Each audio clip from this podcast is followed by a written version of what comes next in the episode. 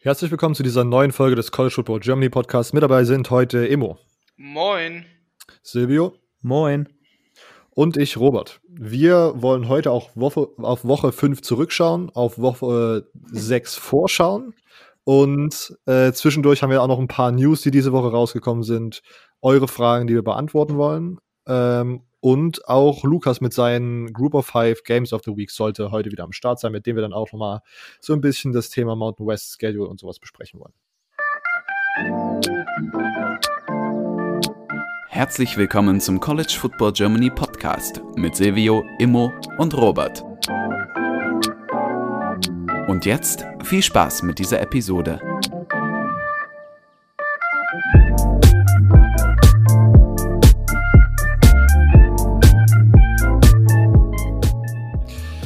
Okay, starten wir direkt mit den News. Was haben wir, was habe ich mir notiert? Ähm, als erstes Schedule Releases. Ähm, wir wissen ja schon, dass die Pac-12 und die Mountain West äh, jeweils sich entschlossen haben, diese Saison doch noch in diesem Kalenderjahr zu spielen. Und die haben jetzt vergangene Woche ihren Schedule released, perfekt nach unserer Aufnahme, so dass wir darüber nicht in der letzten Episode sprechen konnten. Deswegen können wir dazu ganz kurz Takes abgeben. Jungs, ich habe die beiden Schedules in unsere ähm, WhatsApp-Gruppe geschickt wenn ihr euch jetzt, wenn ihr euch jetzt zum, wenn wir sagen, wir schauen Mountain West Schedule nachher mit Lukas drauf, dann konzentrieren wir uns jetzt auf Pack 12. Wenn ihr auf diese nette Grafik, die da das, die da, die, die Pack 12 rausgehauen hat, äh, draufschaut, welche Spiele fallen euch da auf? Was findet ihr irgendwie erwähnenswert oder interessant? Also gleich mal in Woche 1 finde ich relativ interessant. Äh, USC gegen Arizona State, würde ich sagen. Ähm, mhm. Arizona State, Jane Daniels, USC, Kidon Slovis. Ähm, ich glaube, da könnten wir ein richtig schönes Quarterback-Battle sehen. Und darauf freue ich mich auf jeden Fall. Ich finde in Woche, ich ja, finde in Woche 1 Cal gegen Washington auch auf jeden Fall recht interessant, vor allen Dingen äh, laut unseren Previews. Also ich halte zum, zumindest von Cal dieses Jahr recht viel. Ähm, Washington ja sowieso immer einer der Anwärter auf die Pac-12 äh, North Krone. Ähm, und letztes Jahr war das ja auch eines der Spiele, wo es dann ein Upset gab. Und ich glaube, haben die nicht sogar so eine kleine Upset-Streak? Ich bin mir gerade nicht ganz sicher, aber ich glaube, irgendwie sowas war da. Aber ähm, allgemein ja. hat, hat Cal eigentlich einen relativ interessanten Schedule. Einen, einen, für ein Pack 12 finde ich sogar relativ schwierigen. Ich meine, sie spielen gegen Washington. Ja, wir, Washington neuer Head Coach mit äh, Jimmy Lake müsste es sein. Mhm. Ähm, allgemein wissen wir, wenn, also glaube ich zumindest, nicht wirklich, was Washington drauf hat dieses Jahr. Ähm, sehr viele Abgänge. Ähm, ja, deshalb so ein bisschen so ein Fragezeichen. Könnte direkt ein, ein Test sein für Cal. Dann haben wir Arizona State und dann auch noch Stanford. Von daher eigentlich mhm. schon, schon ein paar Pakete. Und dann Oregon natürlich Oregon. noch. Ja. Also das sind und schon vier schwierige Spiele. Und das ist, sie müssen auch Washington auswärts und Oregon auch auswärts, oder sehe ich das Nee, was ist grau? Grau ist, nee, grau ist beide zu Hause. Grau sind die Home Games. Okay. Mhm. Gut, zu Hause favorable. Ja, aber ich meine, sind da eh nicht so viele Fans im Stadion. Von daher ist die Frage, wie viel das wirklich ausmacht. Gut, aber keine Ahnung. Ich würde sagen, der Travel macht dann trotzdem was auch. Auch wenn man dann nur die Westküste hoch oder runter fahren würde, dann ist, glaube ich, ist, selbst ohne Fans, glaube ich, Home an, entspannter als auswärts. Wäre mein Take. Immo? Ähm, wollen wir, wollen wir dabei bleiben? Muss ich dazu noch was sagen? Hat, oder du noch was? Weiter? Ich, äh, mir ist aufgefallen, wenn ich hier drauf gucke, Oregon hat ein, finde ich, vergleichsweise recht leichtes Schedule, muss ich sogar sagen. Sie haben zwar Stanford in der ersten Woche, aber ich finde, abgesehen jetzt von, von Washington am Ende, in der, in der sechsten Woche quasi, finde ich es gar nicht so krass, wenn ich einfach mal ganz arrogant darüber gehe und das so sage. Weil ich, also ich bin nicht im Kerl-Hype, ähm, okay. Dementsprechend sehe ich es eher als, als vergleichbare leichtes Schedule zu dem, was sie sonst noch hätten haben können. Okay. Stimmt, auf, äh, ja, würde, dem würde ich tatsächlich so unterschreiben. Ich finde halt dann Cal und Washington sozusagen die schwierigsten Spiele der Saison, um dann hinten raus abzurunden, aber keine Ahnung. Denkt ihr, dass überhaupt ein Team, selbst wenn es jetzt hier, keine Ahnung, 7-0, oder? Macht das Sinn? 7, 6. Haben die ja, noch mit, mit Championship Game. Genau. Sonst äh, 7-0. Ja. Denkt ihr, ein 7-0 Pac-12-Team hat Chancen auf die Playoffs? Ich schätze schon, dadurch, dass die Big 12 jetzt halt so absackt, ähm, denke ich, sind die Chancen eher höher. Aber ich meine, dieses Jahr könnte es halt auch gut sein, dass wir zwei ACC-Teams in die Playoffs schicken mit Clemson und Notre Dame vielleicht oder wie auch mhm. immer. Ähm, von daher, ich, ich kann es ehrlich nicht sagen, aber ich kann es mir auf jeden Fall schon vorstellen. Okay. Ich finde gerade irgendwie sieben, also wenn man das Championship-Game gewinnt, dass man dann erst sieben hat, finde ich gerade irgendwie sehr überraschend wenig. Das hatte ich jetzt gerade gar nicht mehr so richtig auf dem Plan, dass sie wirklich dann nur sechs äh, Regular-Season-Games haben und dann das Championship-Game. Und wenn, so wie wir die Pac-12 wissen äh, oder kennen, gibt es auf jeden Fall irgendein After-Dark-Spiel, wo am Ende dann irgendein random, eher Bottom-Tier Pac-12-Team dem favorisierten Team da den, die ungeschlagene Saison vor der Nase wegschnappt. So, dass ja. das, die Diskussion gerade sowieso komplett umsonst war. Was, was vielleicht auch noch ein interessantes Spiel sein könnte, so ein bisschen ein Spiel, auf das keiner achten wird, ist in Woche 1 Colorado gegen äh, UCLA ähm, Colorado hat jetzt als Head Coach Carl Dorrell und der war davor ja auch mal Head Coach bei UCLA und hat für UCLA auch gespielt. Ähm, von daher könnte das interessant sein, vor allem da Colorado, ähm, Mel Tucker da jetzt eigentlich die letzten beiden Jahre oder nur das letzte Jahr? Die letzten nee, zwei, beide. Ähm, eine relativ, ja, ein relativ gutes Fundament eigentlich gebaut hat. Und UCLA, ich meine, da geht es dann auch, der, der Head Coach ja auch ordentlich auf dem Hot Seat. Von daher vielleicht auch so ein under, under the radar, relativ gutes Spiel. Yep. Ähm, dann nächste, ich würde jetzt einfach weitermachen mit den News, oder? Mhm. Wollt ihr noch was zum Pack? Mm, nö. Gut. Ähm, weiter mit den News wären wir bei, ich weiß gar nicht, ob es in die letzte Episode noch reingepasst hat zeitlich. DeMarcus Bowman, der Five-Star Running Back aus Clemson, hat letzte Woche bekannt gegeben, dass äh, er ins Transfer Portal geht der aus 2020er Class übrigens kam, äh, und hat jetzt bekannt gegeben, in dieser Woche, in der vergangenen, dass er zu Florida transfert. Kurze Takes dazu. Äh, ja. Hört, hört. Ich finde es irgendwie komisch, dass, dass der direkt transfert. Ich habe jetzt aber auch noch nicht mitbekommen, woran das liegt, aber dass man nach ein paar Monaten schon transfert, ist auf jeden Fall komisch irgendwie. Ja, gefühlt finde ich das auch, aber Vielleicht muss man dann sozusagen nochmal, kommt da nochmal der Realitätscheck, dass man da halt einfach ja. keine Snaps bekommt. Das ist in seinem Freshman Year, weil selbst wenn Clemson irgendeinen Blowout macht, haben die noch drei gute Running Backs aus den drei Recruiting-Klassen vor dir, so dass die da. Ja, aber ich meine, er transfert ja, jetzt ja nicht zu, zu einem Bottom-Level äh, Power 5 Team, sondern er transfert einfach zu Florida. Ähm, ich schätze mal, dass das Talentlevel da jetzt nicht viel schlechter sein sollte, oder?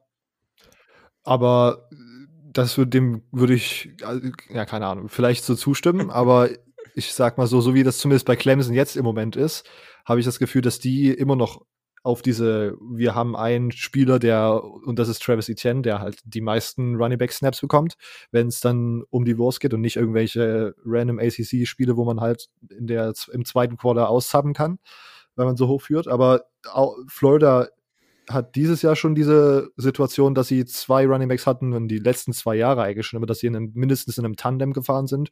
Und jetzt, ich muss ja, glaube ich, sowieso diese Saison aussitzen oder kann nicht spielen, soweit ich das gecheckt habe, aber da nagelt mich da nicht drauf fest, weil mit Transfer Rules da ist ja wirklich auch komplett random, gerade was das noch angeht. Aber also ich würde sagen, er, er würde bei, ich, also ich würde die Chancen als Running Back bei Florida höher einschätzen als bei Clemson. Okay. Vielleicht hat er das auch gedacht. Und, und er war halt in der, beim Recruiting war das ja auch der Spieler, der, Silvio, ich weiß doch, dass wir, glaube ich, Dezember eine Folge über das Recruiting gemacht haben und ich da so noch so leichte Hoffnung geäußert habe, dass Florida den noch snacken kann, weil die halt im Recruiting die ganze Zeit mit da oben bei waren. Ähm, und dann hat es nicht geklappt. Aber, naja, Karma, würde ich sagen. Okay. Dann Kansas State Head Coach Chris Kleiman bekommt eine Sechsjahresverlängerung. Was sagt ihr, was sagt ihr dazu? Was sagt ihr zu der zum zeitlichen Schedule, dass man ausgerechnet jetzt die Vertragsverlängerung im Haus hat? Könnt, könnte man da, kann man da irgendwas interpretieren? Hast ihr da irgendeinen Spielraum? Was, was ich mich gefragt habe, sind das jetzt sechs Jahre auf den aktuellen nochmal drauf als Verlängerung vom eigentlichen oder startet der Vertrag jetzt neu sechs Jahre? Weil ich meine, er ist ja 2018 ähm, im Dezember 2080, mein letztes Jahr war sein erstes Jahr bei Kansas State, äh, sein, ja doch, sein erstes Jahr. Ähm, Und damals hat er auch einen Sechsjahresvertrag unterschrieben. Sprich, ist das jetzt einfach eine Umstrukturierung, weil dann wären es eigentlich nicht so große Nachrichten. Dann wäre es einfach nur ein Jahr mehr als Vertrag und halt mehr Geld. Aber ich habe jetzt nur, das ist eine sehr gute Frage. Ähm, ich habe jetzt einfach mal schnell eingetippt 2026 und hier steht geht der Vertrag. Also ist einfach nur genau. ab jetzt neu. Also geht der Vertrag jetzt ein Jahr länger per se. Kriegt aber halt 5 Millionen ah. mehr insgesamt. Mehr. Okay. Ich finde es ja. dabei ja interessant, dass Kansas State wieder quasi wahrscheinlich möchte auch langfristig auf einen Headcoach zu bauen, so wie sie es ja zuvor schon hatten. Mhm. Ähm, ob das vielleicht auch noch eine zusätzliche Motivation im Hinterkopf war, die noch mit dazugeführt hat ja, ich weiß nicht mehr, wer es auf Twitter geschrieben hat. Ähm, ich glaube, es war sogar irgendjemand aus der deutschen College Football Bubble, ähm, meinte, dass es sehr schwierig ist, ja immer auf, einen, auf eine Legende äh, zu folgen. Aber Chris Kleiman macht das halt bis jetzt super. Ich meine, ähm, North Dakota State, klar, äh, die, immer das Team, an das man denkt, wenn es an National Championship geht, in der FCS. Ich meine, in fünf Jahren hat er da auch vier Stück gewonnen und einmal noch ins Halbfinale gekommen. Aber ich meine, letztes Jahr 8-5 gegangen, dieses Jahr jetzt gegen Oklahoma gewonnen, genau wie letztes Jahr. Und dann diese Woche hatten sie jetzt auch noch gegen Texas Tech gewonnen, glaube ich. Ähm, ja. Und das auch so, er war so ein 50-50-Game irgendwie mal, mal ganz, äh, ganz gut gespielt dort, aber insgesamt war es dann relativ knapp, oder? Habe ich jetzt das Ergebnis von letztem Jahr im Kopf? Ja, ne, war 31 zu 21 gewonnen. Ja, also definitiv bis jetzt eine gute Leistung gebracht, deshalb sehe ich jetzt nicht das Problem. Vor allem, da es halt eigentlich ja ein Jahr mehr Vertrag ist und halt ein bisschen mehr Geld, aber ja.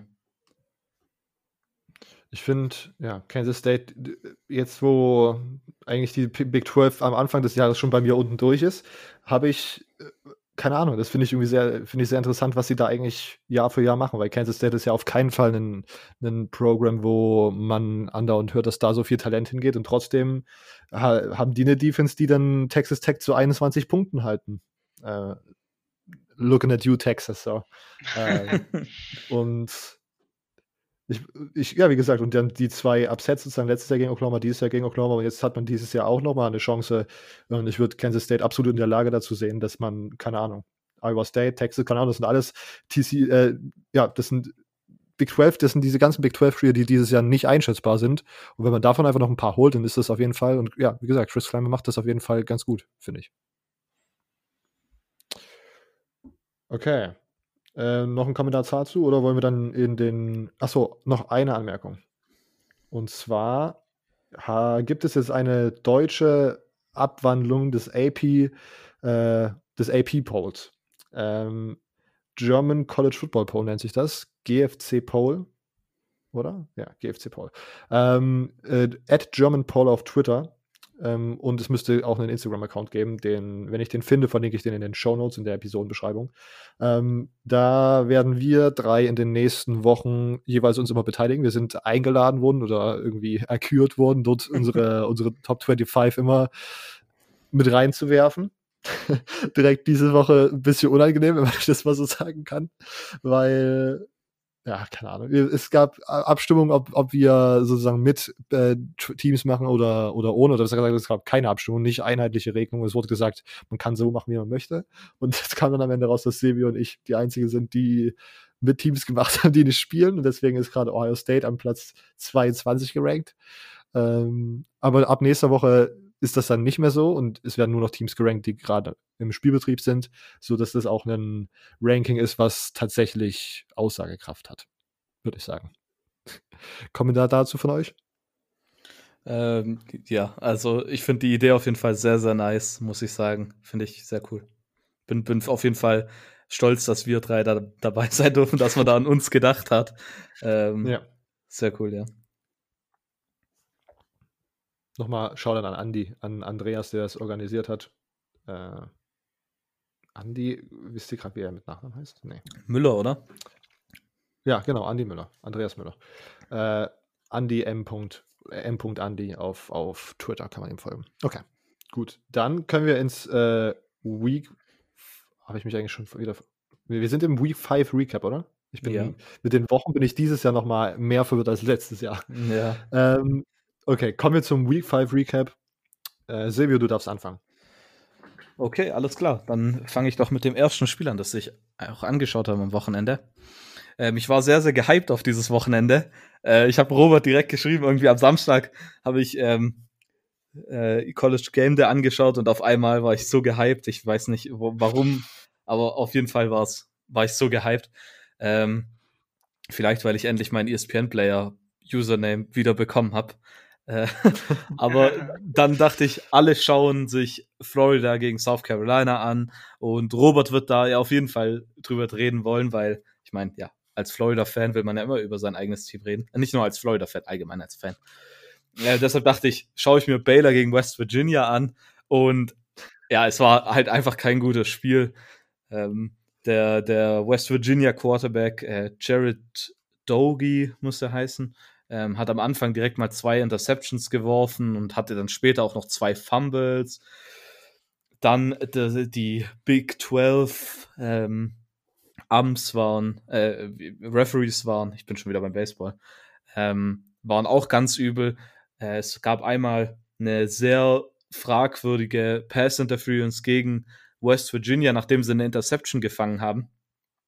Und dann wurde es overturned, äh, overruled und dann hatte Baylor danach ihren ersten Touchdown, was ein ja, relativ guter Wurf eigentlich von Charlie Brewer auf ähm, Archie Sneed war. Aber nochmal jetzt, um auf Charlie Brewer ein bisschen genauer einzugehen, auch nicht gut gewesen. Also wir haben ja, Robert, ich weiß, dass wir beide so ein bisschen besser von Charlie Brewer geredet haben. Ich glaube, wir waren relativ ja, überzeugt von ihm, wenn ich es richtig in Erinnerung habe. Stimmt das? Ja. Oh, ja. ja, ja. Aber genau so hat er halt irgendwie nicht gespielt. Ich meine, am Ende war er dann 23 von 38 mit 229 Yards, drei Touchdowns und zwei Interceptions.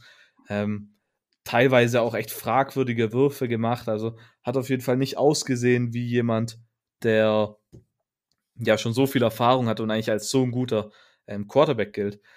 Gleichzeitig muss man aber auch sagen, die West Virginia Defense hat dauerhaft Druck auf, auf Charlie Brewer gemacht. Er hatte nicht wirklich Chance, irgendwie mal in Ruhe ein bisschen seine ja, Spieler zu checken, sondern es kam dauerhaft Pressure. Er musste die ganze Zeit einen schnellen Wurf nach dem anderen machen.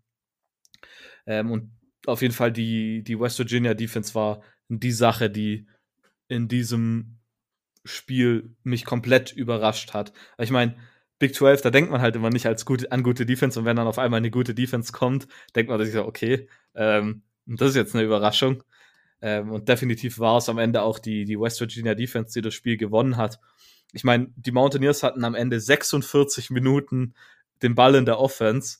Ähm, man hat trotzdem dann mit der Overtime nur ähm, 27 Punkte gemacht in der, also es ging dann in die, in die Double Overtime sogar. Nach Regular, also ganz normal stand es dann 14 zu 14, als es in die Overtime ging. Ähm, aber am Ende war es dann wirklich, trotzdem, dass man so viel offensive Zeit hat, ähm, die Defense, die den Sieg geholt hat. War, war natürlich irgendwie auch so ein bisschen komisch. Ich meine, wenn man als Big 12-Team 46 Minuten lang den Ball in der Offense hat, dann sollte man verdammt noch mal ein paar Punkte machen. Ich meine, die Baylor Defense war jetzt echt nicht gut, von daher ähm, bisschen enttäuschend. Ich glaube, Neil Brown, der Head Coach, war danach auch ein bisschen enttäuscht darüber.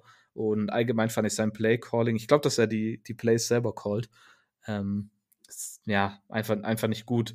Aber ich, viel hat ihm dann auch, auch nicht, ähm, er hat nicht viel anderes machen können. Ich meine, wenn vom Quarterback halt dann auch nicht die richtigen Würfe kommen, dann muss man aufs Laufspiel, dann hat er auch zumindest aufs Laufspiel, Laufspiel gesetzt und äh, Lady Brown hat dann zwar 93 Rushing Yards und zwei Touchdowns, aber bei einem Average äh, von 3,4 Yards per Attempt, was halt auch nicht wirklich gut ist. Ähm, ja, am Ende ging es dann, ja, wie gesagt, in die Overtime und da wurden dann erstmal sich Touchdowns ab, abgewechselt. Erstmal hat West Virginia gescored, dann hat äh, Charlie Brewer einen Touchdown geworfen und am Ende hat es dann aber doch für West Virginia gereicht. Was für Baylor auch so ein bisschen ein Struggle war, war das äh, Kicking-Game tatsächlich. Ähm, sie haben ihren Starting-Kicker, nenne ich es jetzt einfach mal, drin gehabt. Der hat dann direkt zwei Field Goals verpasst. Und dann hatten sie kurz vor Ende vom zweiten Quarter äh, nochmal eine Field Goal Chance. Dann haben sie den Ersatzkicker reingebracht und dem sein Field Goal wurde dann geblockt. Am Ende waren sie dann 0-3 bei Field Goals, was natürlich sehr schwach ist. Zwei Spieler, die ich auf jeden Fall nennen will, auf die man in Zukunft auch schauen sollte, sind die West Virginia D-Liner, die Stills-Brüder Dante und Darius. Äh, die sind beide sehr, sehr stark, aber vor allem Darius Stills hat in dem Spiel sehr überzeugt, hatte zweieinhalb Sacks, fast, ich glaube, 3,5 äh, Tackles for Loss und wirklich von ihm kam der Großteil von dem Druck auf Charlie Brewer. Der ist irgendwie jedes Mal durch die O-Line durchgekommen. Also, das ist auch noch eine Sache, an der Baylor definitiv arbeiten muss. Ähm, ich weiß gar nicht so richtig, wie ich beide Teams jetzt einschätzen soll. Ähm, klar, wir wussten, Baylor, neuer Headcoach, neuer, neuer Coaching-Staff, aber ich meine, man hat halt Dave Aranda geholt, einen, auch wenn er nur ein Defensive Coordinator war, der bestbezahlte Defensive Coordinator aber. Und einfach ein großer Name, dann als Offensive Coordinator Larry Fedora geholt. Ähm, da hat man einfach mehr erwartet. Und gleichzeitig bei West Virginia, die Defense war super, aber die Offense war halt einfach schlecht. Und ohne Offense kann man halt in der Big 12 auch irgendwie nicht gewinnen, glaube ich. Deshalb ja, so viel zu dem Spiel. Ja. Ich habe nur das Ende geschaut und ich war einfach, also das hat mich und äh, ja, das ist, es ist, ich kann wirklich diese beiden Teams, das ist einfach so weird, weil ich auch in so verschiedene Podcasts noch gehört hatte, in denen das previewed wurde und es gesagt wurde, ja, halt, es sind, Baylor ist halt Dave Aranda, die coachen so intelligent, das sind so intelligente Menschen, die sind irgendwie so ein ganz neuer Type Coach, die sind dann nicht immer so richtig on fire an der Seite sondern die sind immer so, so calm und collected, sag ich mal. Und dann ist das aber einfach, keine Ahnung, das sind beides so Teams, wo ich jetzt sagen würde, den traue ich jetzt nicht, nicht wirklich zu, irgendwie dies, dieses Jahr in der Big 12 irgendwas zu reißen, muss ich ganz ehrlich sagen. Also das sah alles ernüchternd aus. Und dann, die, also, genau, ja. Ich meine, wir kommen nachher nochmal zu TCU und Texas zu sprechen. Das ist alles so, das ist einfach so chaotisch und ich verstehe nicht, ich verstehe bei diesen Spielen so viele Sachen nicht, wie das passieren kann. Äh, ja, aber ja. Okay. Calm and collected. Eieiei. Das, das wäre so ein Satz, der würde mich total nicht halten. Ich denke, okay, cool, spielen sie jetzt Schach oder geht da jetzt richtig die Post ab? Ja, naja, na okay. Und dann mit ja, Charlie Brewer, der da irgendwie so underperformt, auch schwierige, schwierige Ja. Emo, machst du weiter mit deinem nächsten Spiel? Was hast du geschaut? Sehr gerne. Ich komm, wir kommen einfach mal, ich äh, fange mal an mit Louisiana Tech Bulldogs gegen die BYU Cougars. Denn äh, hier haben wir ein Spiel, was ja sehr einseitig war, würde ich mal sagen. Ne? Ähm, erstes Quarter war noch so okay. Da haben sie sich noch ein bisschen abgetastet, hatte ich das Gefühl. Aber dann hat BYU einfach losgelegt und dann keine Gnade gezeigt, muss ich sagen. Einfach Zach Wilson, gute Performance, ne? Ich meine, 24 von 26 Pässen angebracht. Das äh, mach es mal in einem Game, ne? Eine Pass fast perfekte Passing Ratio, QB-Rating von, von 90%, alles erfüllt eigentlich, was er machen sollte.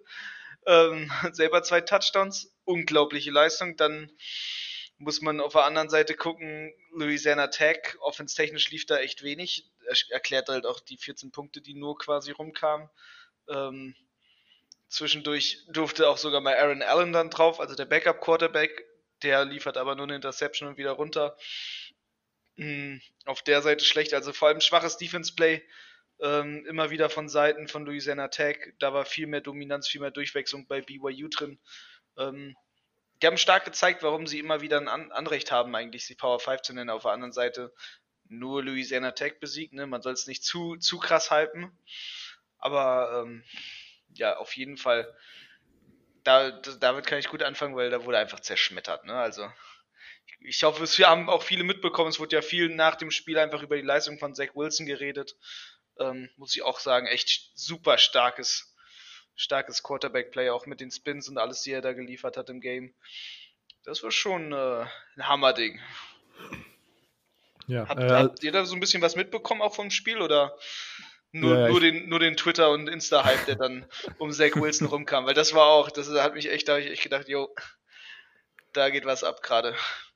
Ja. Ich habe letzte Woche schon mit Lukas darüber gesprochen, ähm, dass ich BYU dieses Jahr sehr, sehr gut finde. Ich finde, was sie offensiv machen, einfach, das macht einfach Spaß. Und ich, wenn was Spaß macht, dann ist das zumindest bei mir immer ein Indikator, dass das auch gerade eine gute Offense ist, weil mir gute Offenses Spaß machen. Ähm, und was Zach Wilson da macht, ist wirklich, ich mochte den letztes Jahr schon, hat sich dann relativ schnell verletzt. Um, und was er da dieses Jahr auch für Pässe raus, der wurde irgendwie an der Schulter operiert und was der da für Pässe rausballert, ist. Dafür wurde er an der Schulter wahrscheinlich sogar verbessert. Crazy. Irgendwann hat er irgendeine, irgendeine so eine Cyborg, ja. so eine Cyborg-Prothese reinbekommen. Ja. Also, ja, also schematisch ist es da sehr Air-Raidy, sage ich mal. Jetzt keine Air-Raid, Air-Raid, aber halt Pass-Heavy und die machen das super, super gut. Die haben ein paar richtig krasse Waffen auf Receiver ähm, defensiv läuft es sehr, sehr stark für BYU dieses Jahr. Die haben ein paar gute, haben, glaube ich, BYU sowieso immer so ein paar gute äh, D-Liner, Polyneser, die da so einen Background haben, die da immer sehr, sehr talentiert in der D-Line aussehen. Ähm, mir gefällt BYU dieses, ganz, BYU dieses Jahr ganz gut. Sehr gut sogar. Das Problem ist nur, oder was mich dann tatsächlich so ein bisschen am meisten ärgert, ist, die hätten dieses Jahr einen richtig, richtig knackigen Schedule gehabt mit ganz vielen Pac-12-Teams und so. Ja, man so richtig ein, wo man sich, wo man sagen kann, oh, okay, guck mal, wir haben Anspruch darauf, als Independent-Team gegen Power 5 zu spielen, ne? Und das. Ja. Genau. Und das waren, das waren halt, das ist jetzt so ein bisschen den Bach runtergegangen. Ich weiß nicht, ob sie da jetzt sozusagen auch so gut performt hätten, aber es wäre auf jeden Fall ein interessantes Spiel geworden, weil das dann natürlich die Frage ist, kann man solche Performance, Performances wie gegen Navy, Troy und Louisiana Tech auch gegen, keine Ahnung, hier Washington und was weiß ich, was sie sich noch alles eingebrockt hatten auf ihrem Schedule. Ähm, und dieses Jahr, ich, so wenn ich auf den Schedule schaue, gehen die halt dieses Jahr einfach undefeated, aber es ist halt auch jetzt nicht, ist es nicht mal die Creme de la Creme so der Google 5 UCF-Season. Ja. So richtig schön am Ende können sie, können sie sich State Champion nennen, ja. weil sie dann wenigstens Boise State auf dem Schedule hatten, nach dem Motto. UCF hat, UCF hat ja zumindest dann einen AAC-Schedule, der irgendwie interessant war. Ich habe aber gehört, oder es kam diese Woche noch raus, dass BYU jetzt, wo auch die Mountain West das ja so ein bisschen spezifischer gemacht hat, dass sie noch zwei Spiele geaddet haben gegen Boise State und San Diego State, zwei Teams, genau. die man in der Mountain West auf dem Zettel haben sollte. Ja, vor allem Boise halt immer, jedes Jahr. Boise immer. Der ewige Underdog. Auf jeden Fall. Silber, wolltest du zu dem Thema BYU und Zach Wilson noch was sagen?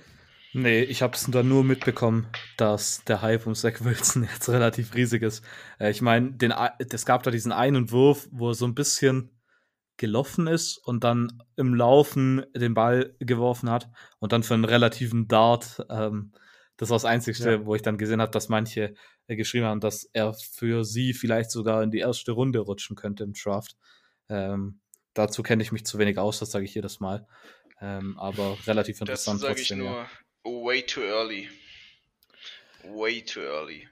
Ich meine, er ist doch Senior, oder? Also so early ist das dann nicht. Ja, ja, ich meine, ich meine nur vom Hype her jetzt schon quasi nach dem Spiel gegen Louisiana Tech zu sagen, das sind First Rounder.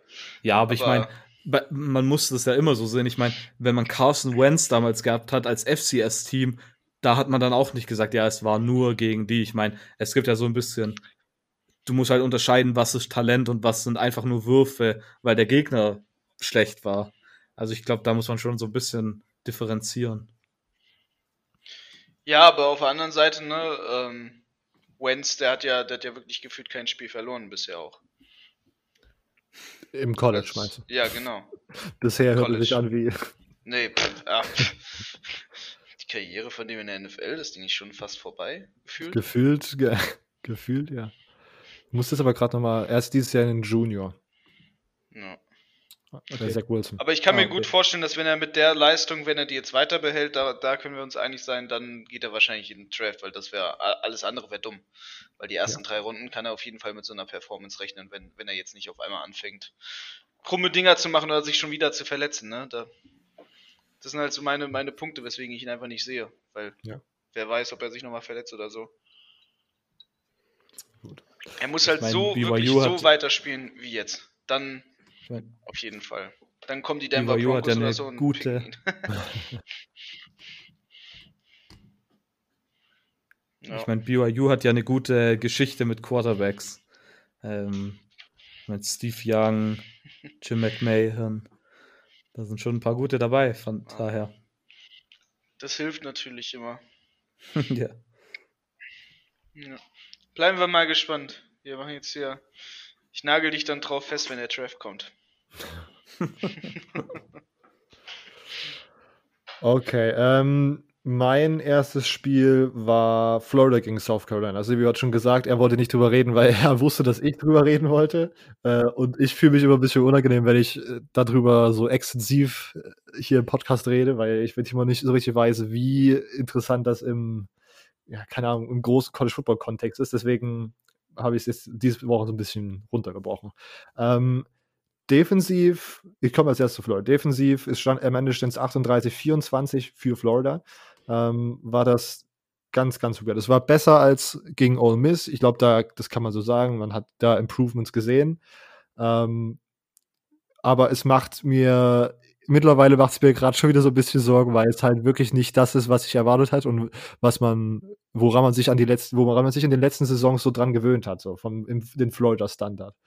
Ähm, es macht auf jeden Fall Spaß, wenn halt dein Starting Safety nicht direkt im ersten Drive ejected wird. Das merkt man auf jeden Fall. Ähm, das kann man nochmal hier so sagen. Äh, ja, aber diese Beunruhigung, ich weiß nicht. Ich bin, aber okay, weiter. Äh, Tackling ist ein großes Problem. Das war letztes Jahr auch ein großes Problem. Ich glaube, das ist eine Sache, die man auch während der Saison einfach immer weiter improved bis, keine Ahnung, im, ich hoffe, dass das in Spiel 3 eigentlich keine Thema mehr sein sollte, über das man sich unterhalten muss, dass das Tackling nicht funktioniert. Ähm, und wie gesagt, ich glaube, es ist immer noch Luft nach oben da und ich glaube, ich kann sich immer noch bessern, aber ich habe langsam mich im State of Mind einbefunden, dass sie vielleicht nicht so gut ist wie letztes Jahr. Ähm, offensiv ist man halt einfach immer noch absolut on fire. Diese, ja, das, das ist dann komplett ungewohnt als Gators-Fan, dass man sozusagen eine Offense hat, wo man sagt, holy shit, das ist fucking genial. Kyle Trask ist, also der macht einfach Würfe, wo man sich denkt, das sind eigentlich so Philip Rivers Würfe. Die, sind, die floaten einfach so ewig in der Luft. Man denkt sich, warum ist da gerade kein äh, Verteidiger, der den jetzt einfach abfangen könnte? Aber der platziert die halt immer so, dass da kein Verteidiger auch rankommt. Ähm, Kyle Pitts ist ein absolutes Monster, ist der beste Tight End äh, im College Football. Hat er dann irgendwie in seinen ersten sechs Quartern Football dieses Jahr sechs Touchdowns gefangen. Ähm, Kadarius Tony macht einfach nur Spaß, ist einfach Must-Watch-TV. Was das schon wieder, ich weiß nicht, Silvio, hast du das zumindest noch auf dem Second Screen? Ja, das Spiel? Ich habe immer mal wieder reingeschalten, ja, ja aber. Okay. Äh, also, was Kadarius Tony da wieder abgeliefert hat, das war wirklich auch wieder so eine typische Sache, dass er einfach den Ball hatte. Es waren, keine Ahnung, fünf oder sechs Verteidiger um ihn rum. Und er wird auch getackelt, aber slippt dann da noch so runter, muss sich dann mit seiner anderen, mit dem nicht-Ball carryenden Hand sozusagen abstützen und wurstelt sich da einfach so durch sechs Verteidiger durch, zieht dann nochmal den nächsten Gang ein, sprintet in die Endzone. Also, das ist wirklich absolut crazy, was dieser Typ machen kann. Ähm, ja, und ich, ja, keine Ahnung. Ich würde, es, feiern würde man in den nächsten Spielen noch mal ein bisschen andere Receiver einfach mit einbinden, weil wenn man sozusagen so heavy auf einen Ballempfänger äh, hofft, dass er sozusagen performt, wie Kyle Pitts, habe ich dann direkt immer schon irgendwie PTSD, was passieren würde, wenn er ausfällt, so. Ähm, aber das sind alles schwarze Gedanken, mit denen man sich erst beschäftigen muss, wenn es soweit ist. Ähm, sonst zu, ich, zu Florida habe ich übrigens mehrere Sachen gelesen, wo ich na, leicht schmunzeln musste. Ähm, kann man Florida dieses Jahr mit LSU vom letzten Jahr vergleichen? Frage in die Gruppe. Ähm. LSU war besser. Ich, also ich, vor allen Dingen will ich darauf hin, dass ja sozusagen LSU, die, LSU's Defense letztes Jahr auch in den ersten zwei, drei, vier Spielen und dann nochmal gegen Ole Miss echt hart gestruggelt hat. Wir erinnern uns an das Texas-Game, wo sie halt auch einfach 500 Yards so erlaubt haben. Ähm, die Offense aber dann halt einen Megasprung gemacht hat. Vielleicht ist man noch nicht auf, ganz auf dem Level, vielleicht ist man so ein LSU Light dieses Jahr. Ja, das, das würde ich eher sagen, weil bei LSU muss man davor denken, dass die da, die, also die Jahre vor dem letzten Jahr haben die ja auch schon sehr doch teilweise trotzdem sehr gut, gut spielen können auf, auf einem besseren Niveau, als Florida jetzt die letzten Jahre zuvor gespielt hat. Nein. Vielleicht ist Florida ja eher so in diesen LSU von das drei Jahren. Ja. Das, das, das würde ich also, jetzt, ähm, da würde ich dir jetzt widersprechen. Du kannst in, in drei Jahren dann auf das LSU hoffen. ähm, ja, ähm, keine Ahnung. Silvio, was, was wäre dein Take dazu? Ähm, kommt drauf an, wie du LSU von letztem Jahr definieren willst. Also, das ist. okay, du willst also noch nicht das, den National Championship an, an die Florida Gators vergeben. Ja, ich habe ich hab gesagt, dass sie in die Playoffs kommen, aber ähm, ich, ich, ich, will da jetzt nicht zu große Hoffnung dir machen, Robert. Aber ich sag mal, ja, sie, ja. sie spielen sehr, sehr gut. Also ja. mehr kann man da eigentlich nicht sagen. Ja, äh, also es macht auf jeden Fall Spaß. Und dann kurz zu South Carolina. South Carolina ist ein gutes SEC-Team, aber Will Muschamp ist vielleicht einer der schlechtesten Coaches und ich, ich möchte niemanden auf die Füße treten, auch wenn ich mir relativ sicher bin, dass Will Muschamp nicht diese Episode hört. Äh, sonst hört er regelmäßig zu, aber diese Episode ist, glaube ich, nicht interessant für ihn. Ähm, hm. Die haben ein Team, was Spiele gewinnen kann. Die haben eine Defense, die normale Offenses im Zaun halten kann. Die haben ähm, Colin Hill mit einem Quarterback, der Plays machen kann. Die haben Shai Smith, einen Receiver, einen Slot-Receiver, der absolut, absolut sehr, sehr guter Spieler ist. Aber was der sich für einen Scheiß zusammencoacht, der Typ. Als erstes gegen Tennessee, Woche 1, ich weiß nicht, ob wir es erwähnt hatten, äh, so ein Field Goal, man ist irgendwie down 14 Punkte und schießt einen Field Goal mit, keine Ahnung, ja, im vierten Quarter fünf Minuten zu gehen oder so. Was absolut eine weirde Coaching-Entscheidung ist. Man macht das, man macht sozusagen aus einem Two-Score-Game einen man schaut auf das Zettel, Two-Score-Game. Also ist es wirklich absolut absurd, was man, wie man sich sowas erlauben kann eigentlich noch. Aber das kann man noch entschuldigen, weil es mittlerweile im College und auch in der NFL Coaches gibt, die denken, ja, können wir so machen, weil das einfach eine Sache ist, die man anscheinend macht, so einfach random Field Goals einschieben, einfach um weil man, keine Ahnung, seinen Kicker nicht einfach an der Seitenlinie kalt lassen werden möchte. Der muss ja auch sein ba äh, Wein, äh, Bein warm halten. sein Bein. Deswegen kann ich das noch entschuldigen, wenn man sozusagen schon äh, sagt, ich bin scheiß Coach, ich schieße einfach vier Goals, auch wenn es überhaupt keinen Sinn macht, gerade vier Goals zu schießen. Aber dann irgendwie, man ist, glaube ich, da, man war down zwei Punkte, äh, zwei Touchdowns hatte noch acht Minuten im vierten Quarter, wo man sagt, jetzt einfach mal schnelle Offense, wir machen einen Touchdown, Onside-Kick und schauen dann, was passiert. Oder sowas wäre zumindest meine Idee. Baut er sich einen Drive zusammen, der halt wirklich, keine Ahnung, sieben von den acht Minuten braucht, der irgendwie 19 Plays hat und dann macht er, schießt, entweder schießt er wieder ein Field Goal oder das war dann ein Turnover. Das war, glaube ich, ein Turnover kurz vor der eigenen Endzone. Und man hat auch noch zwei Timeouts, die er einfach nicht benutzt hat während dieses Drives. Also man hat, ich weiß nicht, wie man sowas überhaupt zulassen kann. Warum gibt es denn da keinen, der darauf achtet, dass Zeitmanagement absolut katastrophal. Und dann hatte man diese zwei Timeouts und die benutzt man dann, als Florida abkniet. Wenn es rechnerisch sozusagen einfach keinen Sinn mehr ergibt, gerade Timeouts zu nehmen. Das ist also, keine Ahnung. Als South Carolina-Fan wäre ich wirklich pissed, pissed, pissed. Und ja, keine Ahnung. Fire will must champ. Das ist wirklich crazy, was da passiert. Ähm, kleiner Rant über South Carolina, ein Team, wo man mal drüber ranten muss. ähm, ich würde sagen, Silvio, wenn du jetzt keine Ergänzung, wenn ihr keine Ergänzung zu Florida gegen South Carolina habt, kann Silvio gerne mit seinem nächsten Spiel weitermachen. Okay, ich will als nächstes kurz auf einen Spiel angehen. Und zwar auf ähm, Texas AM gegen Alabama. So ein Spiel, das ich nebenbei ein bisschen verfolgt habe. Mhm. Ähm, Texas AM hat richtig schlecht begonnen. Ähm, Alabama direkt 14-0 hochgegangen. Dann Texas AM wieder so ein bisschen zurückgekommen, 14-14. Und ab dann war es ja einfach nur noch eine Alabama-Show. Ähm, Alabama hat dann am Ende gewonnen mit 52 zu 24. Ähm, ja, ich glaube, ich glaube, eigentlich reicht es schon zu sagen, äh, was da passiert ist.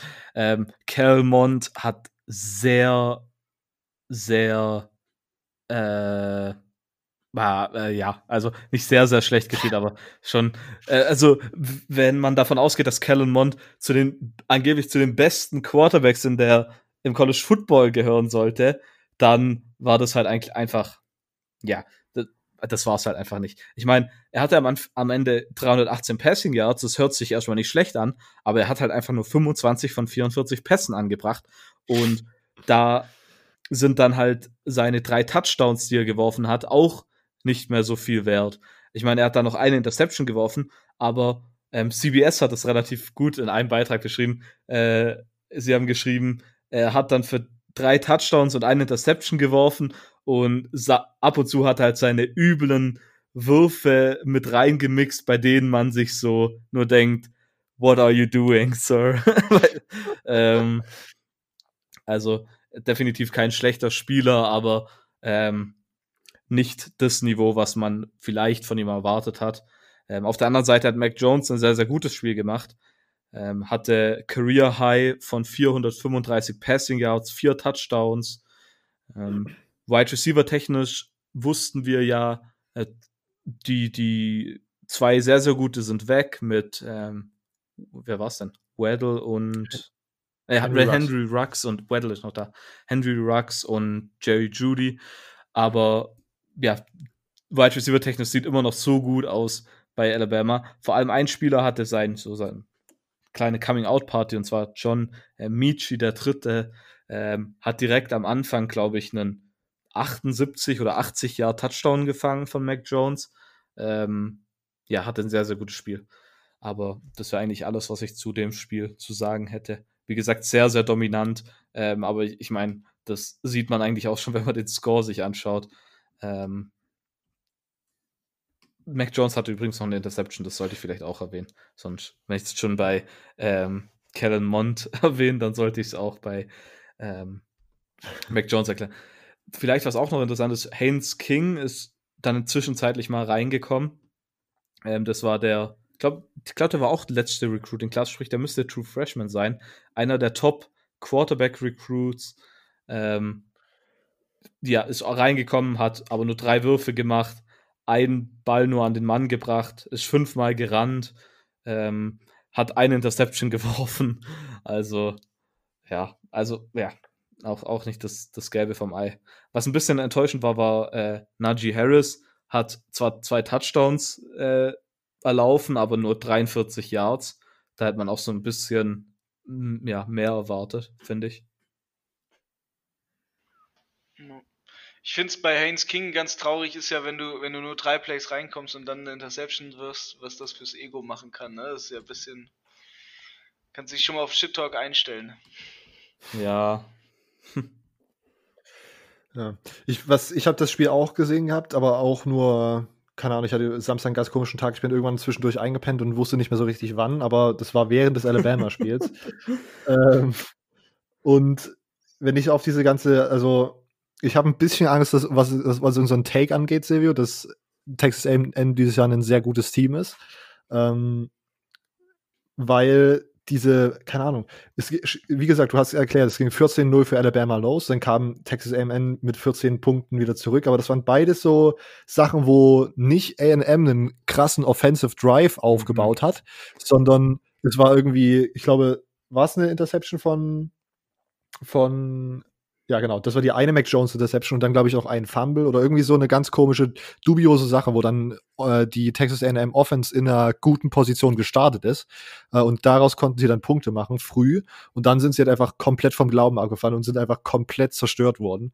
Ähm, also sch schwierig auf der einen Seite. Auf der anderen Seite für gut für unseren Take, dass Texas A&M dieses Jahr ein sehr gutes Team sein könnte in der SEC West sieht es gerade so aus, als ob der Platz zwei, sage ich mal, weit offen ist. Also da mhm. gibt es diverse Teams. Und wenn Texas A&M sich auf den SEC West Platz zwei sichert, würde ich sagen, ist unser Take trotzdem noch äh, haben wir durchgehalten, haben wir recht gehabt. Ja, aber ich meine, meine Motivation hinter dem Take, den jetzt noch zu verteidigen, ähm, ist nach dem Spiel jetzt nicht so hoch. Ich meine, ich habe mir da echt was Knapperes erwartet. Ich dachte niemals, dass Alabama das, den Spread covert von 18 Punkten. Ich dachte, das wird schon eine knappe Sache, aber das war echt traurig. Okay. Ähm, Immo, noch Ergänzung zu Alabama, Texas A&M? Wenn nicht, dann kannst du direkt mit deinem Spiel weitermachen. Ja, dann springen wir mal auf Auburn, äh, Georgia über. Let's go. äh, Bo Nix, the, the QB Prodigy, was war das? Äh, ne, wer, wer, hatte nicht wer was gesagt? Hm? Hm? Oh. Heieiei. was war denn da? Ja, ähm, auffällig in dem Spiel, meiner Meinung nach, von Anfang an eigentlich schon die Auburn Defense ähm, mit ihrer Löchrigkeit. Hat sich, hat sich sehr viel immer wieder austanzen lassen. Ähm, man sieht es auch einfach daran, wer alles Rushing Yards machen konnte. Ähm, alleine das gibt schon ein großes Bild halt, ne? Samir White, James Cook, Kendall Milton, Kenny McIntosh, Dajun Edwards, D1 Mattis, durften alle mal so ein bisschen äh, Rushing Yards machen. Ähm, weil, wie gesagt, also Defensive Line technisch hat es schon angefangen, wenn, wenn man das Spiel sich anguckt, ähm, das nicht so richtig losgeht. Dann ähm, merkst du immer wieder auch eine Löchrigkeit bei den Linebackern, dann immer wieder ein Ausgleichen von den DBs. Auch in der Tackle-Statistik siehst du dann eine hohe Anzahl, dass eher die DBs die Tackles machen mussten. Ähm, das ist schon nicht so, nicht so easy, ne? Also wenn der, ich sag mal so, wenn der, wenn der Top-Tackler ähm, Jamin Sherwood ist, ein Defensive Back, dann, dann weißt du schon, dass die Defense äh, einiges an Löchrigkeit bewiesen hat. Auch immer wieder die Pässe durchgelassen. Also wenn, wenn man einen quasi einen Hauptverantwortlichen dafür sucht, ähm, dass es, dass es bei Auburn nicht lief in der, in der Defense, dann kannst du alle außer die DBs eigentlich direkt beschuldigen. Ähm, das ist so das, was mir in dem ganzen Spiel immer wieder drum, drumherum aufgefallen ist, sowieso als Defensive Guy, als jemand der Defensive Backs Coach, ähm, habe ich, das, hab ich das schnell gemerkt. Ja, ansonsten, ich fand, ehrlich gesagt, Stetson Bennett fand ich gar nicht so super herausragend. Also der, der hat mich nicht jetzt irgendwie riesig umgehauen oder so, der hat schon, schon sein solides Spiel gemacht. Aber da würde ich nicht sagen, boah, richtig geil, Georgia, geilstes QB-Playing. Aber ähm, natürlich auf der einen Seite interessant, dass er gespielt hat. Für alle, die sich ja gewundert haben, wer wird wirklich spielen. Ja. Okay. Ähm, ich muss auch ganz ehrlich sagen, ich verstehe es tatsächlich nicht so richtig. Also es war dann ja schon letzte Woche klar, dass JT Daniels geklärt wurde, medically. Ähm, und ich muss ganz ehrlich sagen, ich denke immer noch, dass JT Daniels gerade der beste Quarterback im Georgia Quarterback Room ist. Und mal schauen, ich, also vielleicht war es jetzt noch eine Woche abwarten oder was. Ich verstehe es nicht so 100%, aber ich erwarte eigentlich, dass er jetzt demnächst mal aufs Feld kommt. AKA nächstes Spiel. Ja. Jetzt ist erstmal Tiny Stetson drauf, ne? 5-11 Quarterbacks for the win. Ich schwör's euch. Da bin ich ja sowieso immer großer, großer Befürworter davon, dass man auch mal die, die Small Guys QB spielen weiterlassen kann. Small Guys in College, College Terms. auf, auf dem schönen Denglisch. Ähm, Okay. Ja, war schon, war schon ein interessantes Ding, ne? Also, äh, da hat sich Auburn keine, keine Mühe, Mühe gemacht, ne? Also Touchdown-technisch, sie haben ja auch nur mit Field Goals gescored, das kommt ja dazu. Na, also ist echt mager. Zu dem mager, Spiel habe ich. Mager, mager. Zu dem Spiel habe ich auch noch einen Text, ich würde aber äh, auch noch ein paar Takes, aber ich würde gerne Silvio noch mal hören. Hast du noch dazu noch was? Ja, zu dem Spiel habe ich nicht so viel. Ich fand einfach nur diese eine Aktion komisch, dass man mit im zweiten Quarter, man hat noch, ich glaube, eineinhalb Minuten auf der, auf der Uhr und oh, man ja. ist 24 zu, zu 0 sogar hinten und man geht fürs Field Goal, anstatt dass man wenigstens noch probiert, den Touchdown zu machen. Also mit 24 Punkten down, was denken die, dass die da in, zweiten, in der zweiten Hälfte jetzt komplett das, das Comeback machen? Also das ich, fand ich sehr komisch. Ich, ich finde, die haben total früh, früh den Kopf hängen gelassen bei Auburn. So recht, wirklich recht früh einfach gesagt, ja, wisst ihr was, ach komm, Mensch, Jungs, das war's nicht. Nächste Woche versuchen wir es nochmal.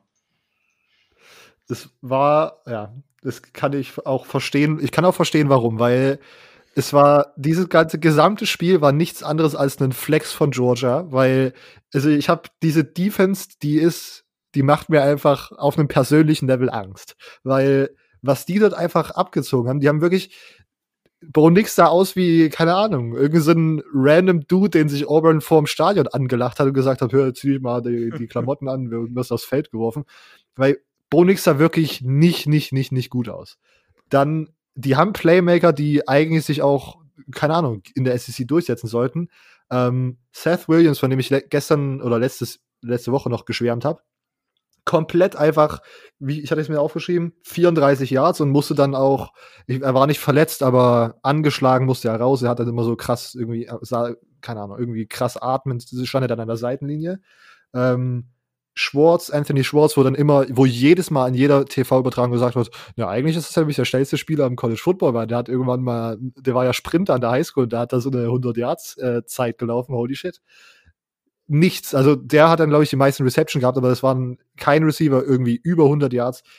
Wirklich, diese Georgia Defense hat einfach Auburn komplett zerstört. Und was dann auf der anderen Seite des Balls passiert ist, Georgias O-Line hat sich im Gegensatz zum Arkansas-Spiel sowas von krass verbessert gehabt.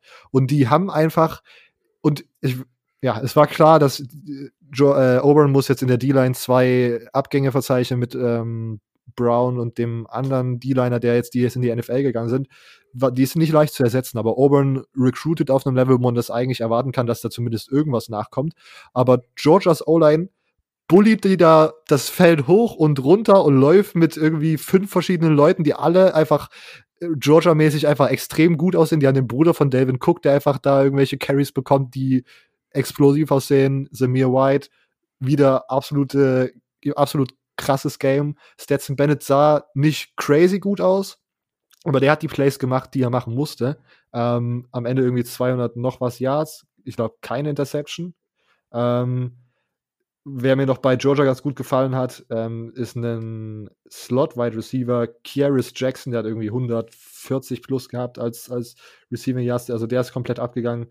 Ähm, 61% Run, 39% Pass wurde für Georgia gecallt. Also da, und wenn man halt die O-Line hat und die, diese D-Line so wirklich einfach komplett dominiert, da wird halt auch dann einfach, kann man die Uhr kontrollieren. Wenn man die Uhr kontrolliert, dann steht es am Ende 27 zu 6 und es gibt nur 33 Total Points. Also das ist aber wirklich einfach nur eine Dominanz, die der Georgia rausgeflext hat. Und wenn dann, wenn man dann noch seinen besten Quarterback auf Feld stellt, dann kann man vielleicht da noch mal so den einen oder anderen tiefen Pass connecten und auf einmal sind es dann 40 oder 50 Punkte, die man da aufs Scoreboard draufballert. Und Georgia macht mir ein bisschen Angst. Georgia macht mir wirklich ein bisschen Angst. Okay. Ähm, ich glaube, das waren meine Takes zu Ja. dem Spiel. Dann kommen wir mal von ängstlichen Georgia äh, zu deinem nächsten Take. Ähm, ich mache zwei, weil eins ist ganz kurz. Air Force gegen Navy, 40 zu 7 für Air Force. Air Force Air Forces erstes Spiel. Ähm, Also rotieren sie jetzt rum. What? genau. Das das habe ich doch gar nicht mitbekommen. Die haben 40 zu 7 gewonnen. Yep, Air Force. Ja, ja. Hä? War Navy nicht irgendwie übel der, O- äh, übel der Favorit? ja 5,5 Punkte war Navy Favorit und es gab dann tatsächlich schlaue Leute, die auch einfach Air Force plus 5,5 genommen haben oder so. Habe ich gehört. Hast du genommen? Ähm, klar. Nicht schlecht. Also, ja, und ich fand, also, ich habe dann nicht mal gewusst, ich hatte nämlich nur auf dem Plan, dass äh, Air Force einen guten Quarterback hat. Ähm, Donald Hammond, der Dritte, der dieses Jahr Senior sein sein sollte und auch irgendwie da für die der Devin O'Brien oder O'Leary Trophy, irgendwie, keine Ahnung, die die besten Returning QBs äh, recognized, äh, nominiert wurde und so. Ähm, den, dann habe ich aber erst nach dem Spiel erfahren, der hat irgendwie, dem wurde irgendwie sein Kadettenstatus entzogen. Warum auch immer. Ähm, aber Air Force also absolut dominant in der Defense. Ich, und offensiv haben sie das auf jeden Fall fehlerfreier gemacht als Navy. Und ich habe gerade, würde ich den Take umformulieren, in Air Force ist das beste Academy-Team. Und die sollten auch mit der Defense, die sie da gespielt haben, gegen, auch, auch in ihrem Mountain West Schedule einige Spiele gewinnen. Also das sah wirklich auch sehr, sehr dominant. Ähm, und wenn man dann sozusagen den Quarterback ersetzen kann und nochmal ein paar tiefe Pässe connecten sollte, weil das ist auch, habe ich auch irgendwie gerade neu gelernt, weil ich so ein bisschen in Schemes eingetaucht bin, in irgendwelche YouTube-Videos. Wenn man einen Quarterback hat, der werfen kann in der Triple Option, dann ist das nochmal ein ganz anderes Niveau, weil man dann den Überraschungsfaktor ausnutzen kann. Ähm, ja, das sah bei Air Force dieses Jahr noch nicht, äh, dieses Spiel noch nicht so mega aus, aber ich glaube, da kann tatsächlich was Gutes kommen. Air Force, sehr interessantes Team. Ähm, und worüber ich eigentlich reden wollte, war Clemson gegen Virginia. Äh, 41 für Clemson, 23 für Virginia. Clemson auch absolut dominant. Die sind gerade so ein bisschen in Cruise Control, würde ich sagen. Die sind, haben den Autopilot angeschaltet, machen einfach das, damit sie da durch die, ihren, ihren äh, ja, traurigen ACC-Schedule einfach so ein bisschen durchkommen. Und Virginia ist kein schlechtes Team dieses Jahr. Ähm, Clemsons DBs sind, so, sind jung und habe ich davor so ein bisschen als Schwachstelle gesehen, waren aber gar nicht so schlecht, wie ich das erwartet habe. Oder gar nicht so anfällig, wie ich das erwartet habe gegen Virginia. Ähm, aber Virginia ist auch nicht das krasseste Passing-Threat-Team. Äh, man hat gesehen, es gab da diese eine superathletische Interception, wo es im Grunde einen, vom DB einen OBJ-Catch an der, an der Endzone gab. Ähm, sehr, sehr nice. Kann ich, ich könnte auch nochmal schauen auf den Social Media Kanälen, sollte das eigentlich überall zu finden sein. Ähm, aber ich glaube immer noch, dass die Passverteidigung von Clemson für einen Pass-heavier Team, für einen Pass, keine Ahnung, was so ein bisschen Pass versiert ist, äh, zum Beispiel gegen, ja, zum Beispiel gegen Miami oder so, das kann, können Teams, die die, die, die Spieler haben, können das auf jeden Fall ausnutzen. Die Line ist okay, aber gefühlt noch nicht so dominant wie die letzten Jahre, wie man das von Clemson erwartet hat. O-Line sah sehr, sehr stark aus. Travis Etienne und T.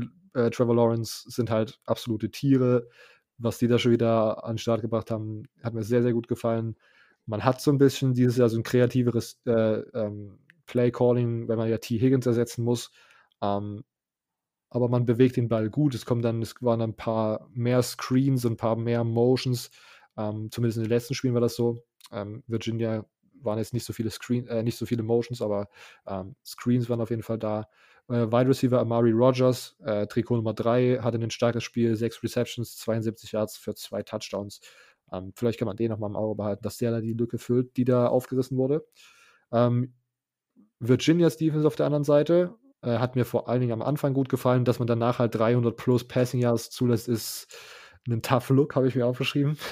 Ähm, Brandon Armstrong als Quarterback gefällt mir ganz gut. Der macht jetzt sozusagen, muss jetzt in die Fußstapfen von Bryce Perkins treten und ist ein sehr, sehr interessanter Spieler. Ist ein Lefty, ist ein sehr, ist ähnlicher Typ, also auch sehr, sehr schneller zu Fuß unterwegs. Ähm, und der macht auch, das ist, der macht auch auf jeden Fall wieder die Pässe, die er machen soll. Wenn es tief geht, sieht's, sah es zumindest gegen Clemson ein bisschen kritisch aus, aber so alles, was Intermediate Passes, Short Passes angeht, da hat er auch ein gutes Auge für, das sah nicht schlecht aus, was er da so an so Sideline-Würfen gemacht hat und solchen Out-Routes. Ähm, nicht, nicht schlecht. Das war mein Clemson-Assessment. Ich dachte, man muss sich zumindest ein Spiel von Clemson mal anschauen, bevor es mit dem richtigen ACC-Schedule für die losgeht. Da kommen wir wahrscheinlich nachher nochmal drauf zu sprechen, weil das wird ein geiles Spiel dieses Wochenende. Ähm, oh ja. Oh ja. Okay, äh, von euch beiden Kommentare zu Clemson und Virginia. Wenn nicht, dann Silvio weiter mit seinem nächsten Spiel. Nee, Immer hast du noch was? Nee, okay. Nö, dann, nö, nö, Dann mache ich noch ein Spiel ganz kurz. Ähm, Ole Miss gegen Kentucky. Ähm, ich, ja, ich will hier hauptsächlich jetzt über Ole Miss reden. Ähm, es ging in die Overtime. Ähm, Ole Miss hat, hat gewonnen. 42 zu 41, erster Sieg in der ähm, Lane Kiffin-Ära. Jetzt bei Ole Miss. Matt Corral, Quarterback von Ole Miss, sah sehr, sehr gut aus. Ähm, 24 von 29 Bällen an den Mann gebracht, 312 Yards, 4 Touchdowns. Ich glaube sogar keine Interception, wenn ich es richtig in Erinnerung habe. Ähm, ja, keine Interception.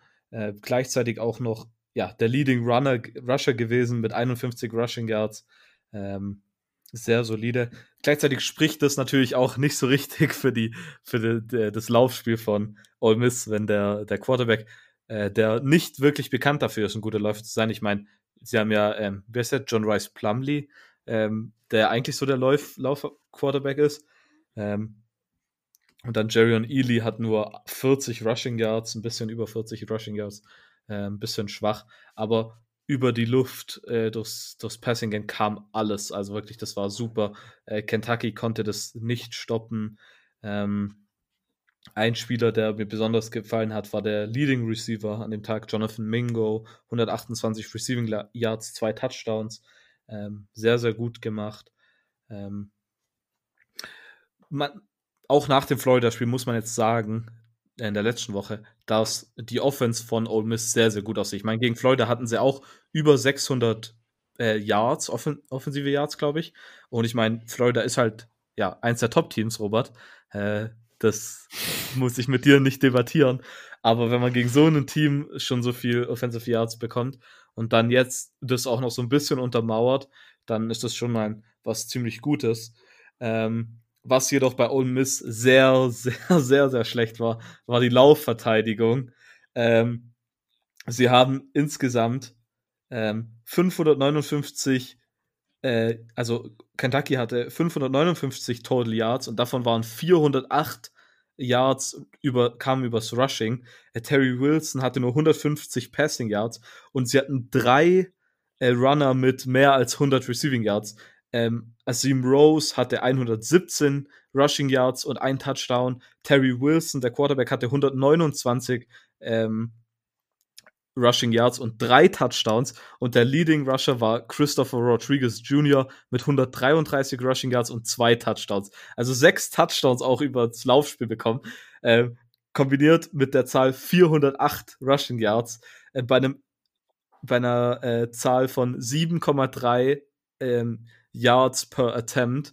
Das sind schreckliche Zahlen. Also so positiv, wie es offensiv läuft über das Passspiel läuft es defensiv einfach nur miserabel über die Laufverteidigung.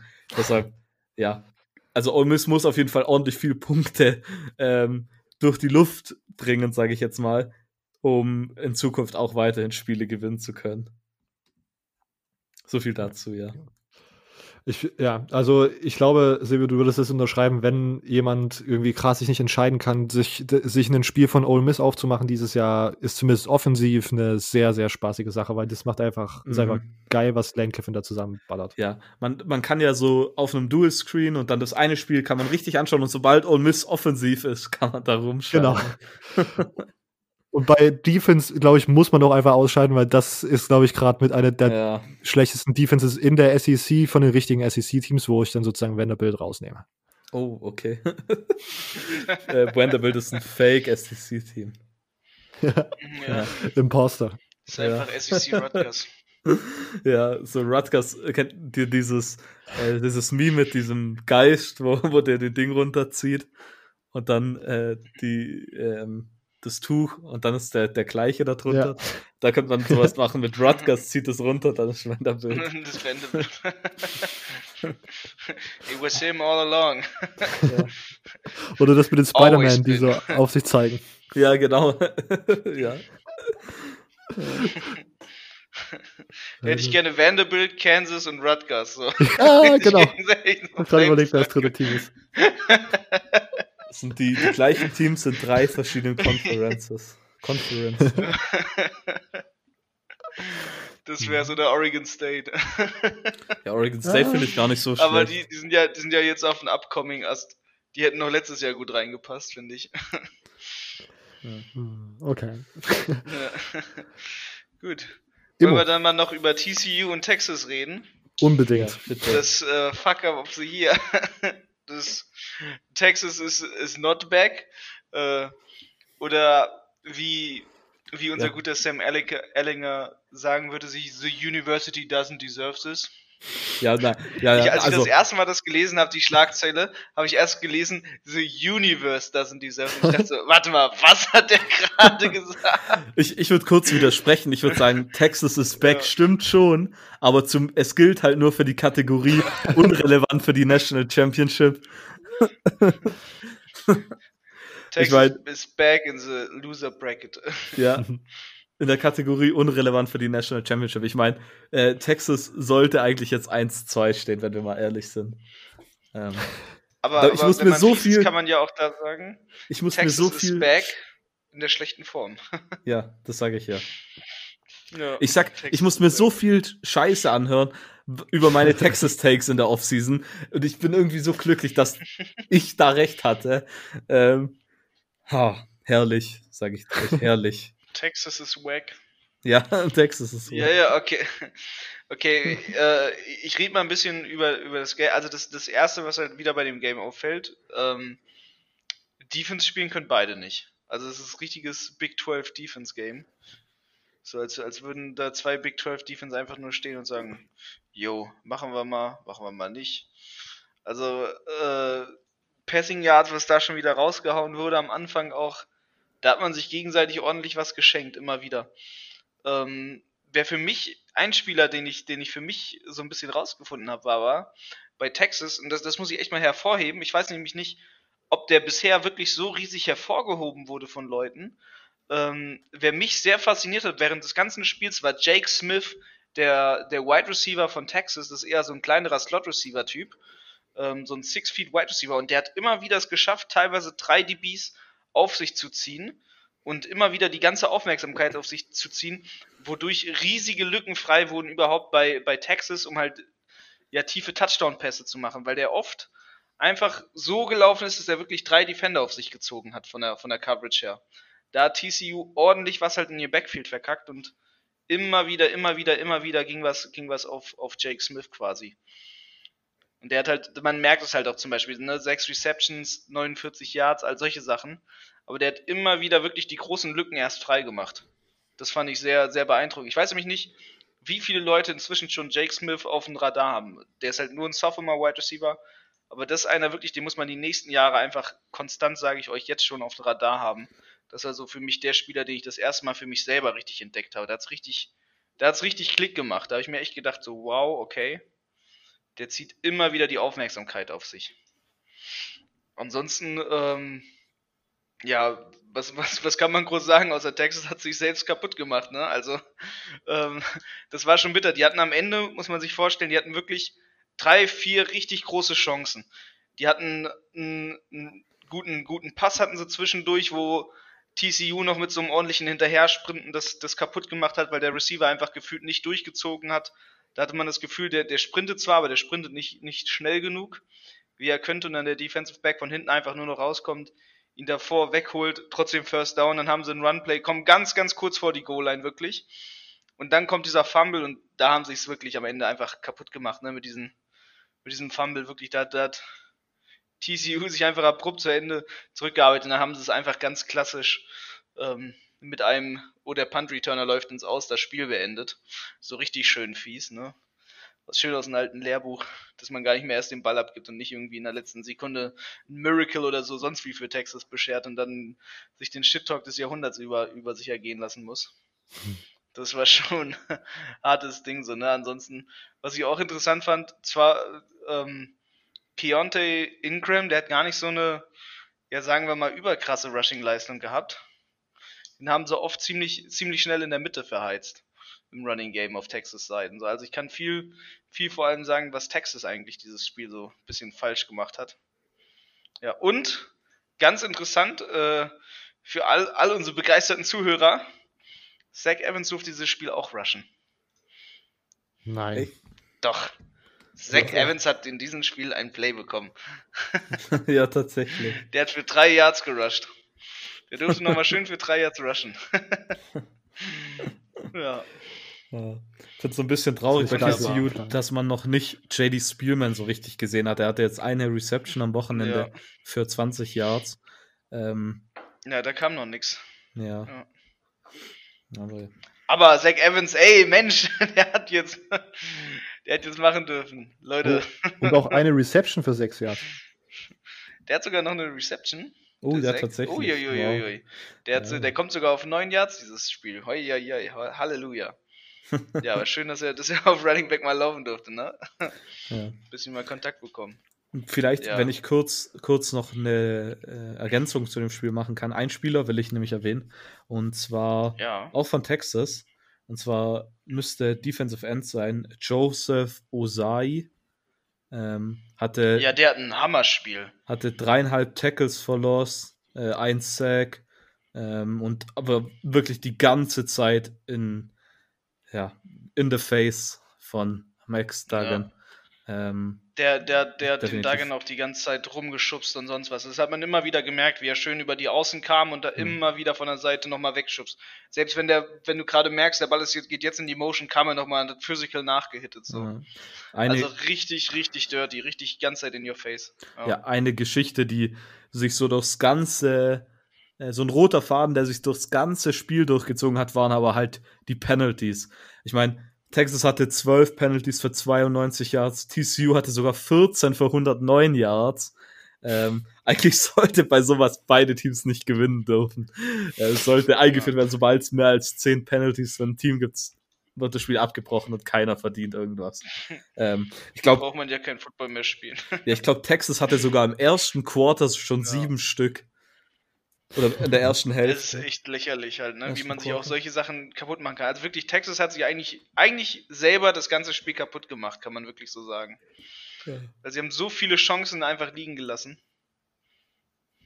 Das war echt verrückt. Also wenn man, wenn man sich die Highlights vom Spiel anguckt, kann ich jedem empfehlen, weil trotz allem, was ja waren, wenn man, wenn man nur Play für Play guckt, ist es ein gutes Spiel, aber wenn man es so live gucken musste, war es halt, hat sich langgezogen. Was, was mich auch, also ich fand den ganzen Pass Rush irgendwie crazy, dass die da die ganze Zeit so gut durchkamen von Texas. Das ist die einzige Sache, die mir an der Texas Defense gefallen hat. Und sonst war das halt einfach die DBs, das ist einfach so schlecht. Ich glaube, das ist auch aber ganz viel schlechtes Coaching einfach, weil schlechtes Tackling, schlechte Coverage, schlechte keine Ahnung, Disziplin. Das war dieses eine, dieser eine Ausschnitt, wo dann der Linebacker einfach in Zone Coverage war, aber nicht in seine Zone, also der hat seine war auf dem Ort seiner Zone, aber hat einen Spieler beobachtet, der in eine andere Zone reingelaufen ist und hat dadurch sozusagen nicht gecheckt, dass gerade links an ihm jemand vorbeigelaufen ist und wurde dann geburnt für einen tiefen Pass. Also ganz, ganz weirde Sachen von Texas Defense. Und aber man muss auf jeden Fall mal auch hier anmerken, TCU, ähm, ganz, also die laufen den Ball super viel und auch mit Receivern und weird Sachen. Aber Max Duggan ist eine Waffe. Ich habe das Gefühl, der, selbst wenn der, der Rush ganz gut von Texas durchkam, der konnte sich da immer ganz gut rauswinden und Drives verlängern. Wenn dann halt alles gecovert war, dann war Texas Defense auch zu langsam, das zu realisieren. Da konnte der dann auch mal einen First Down erlaufen. Also Max Duggan hat mir eigentlich ganz gut gefallen. Und was ich noch geschrieben habe, TCU's Defense ist auch nicht super crazy, aber die haben, die tackeln richtig, richtig nasty. Also die sind wirklich, die verpassen das erste Tackle, aber wenn dann der zweite kommt, dann wird man wirklich richtig uff, weg, weggehauen. Das war so, das war so die Storyline, die, den roten Faden, den ich da noch gesehen habe in dem Spiel. Mhm. Okay.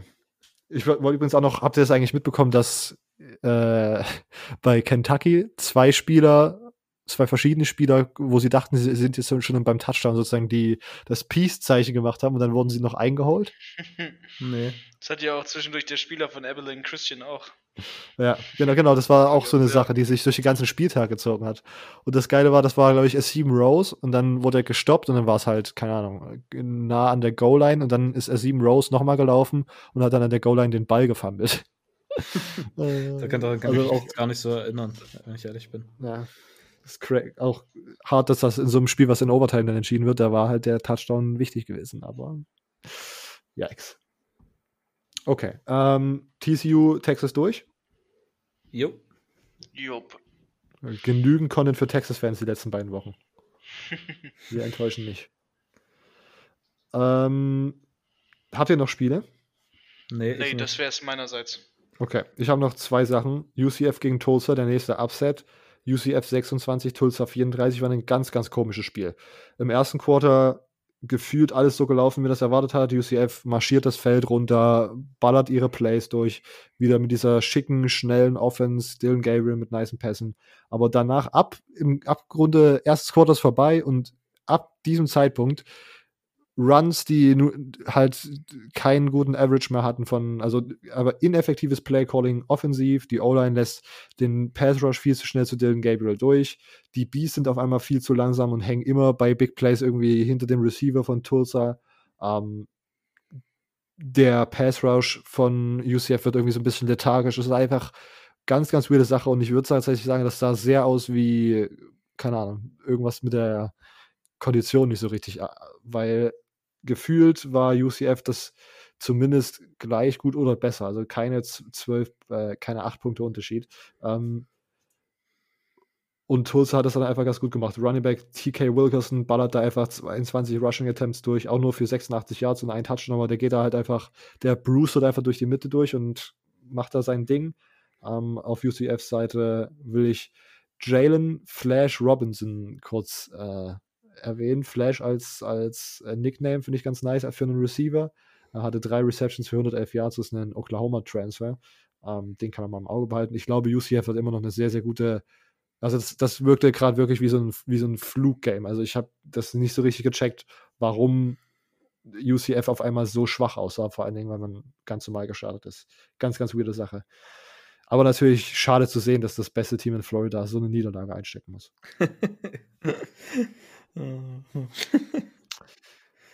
ähm, und dann noch ganz kurz, um den, äh, um Woche 5 abzurunden, Mississippi State gegen Arkansas noch ein, noch ein Upset. Ähm, Mississippi State 14, Arkansas 21 Punkte.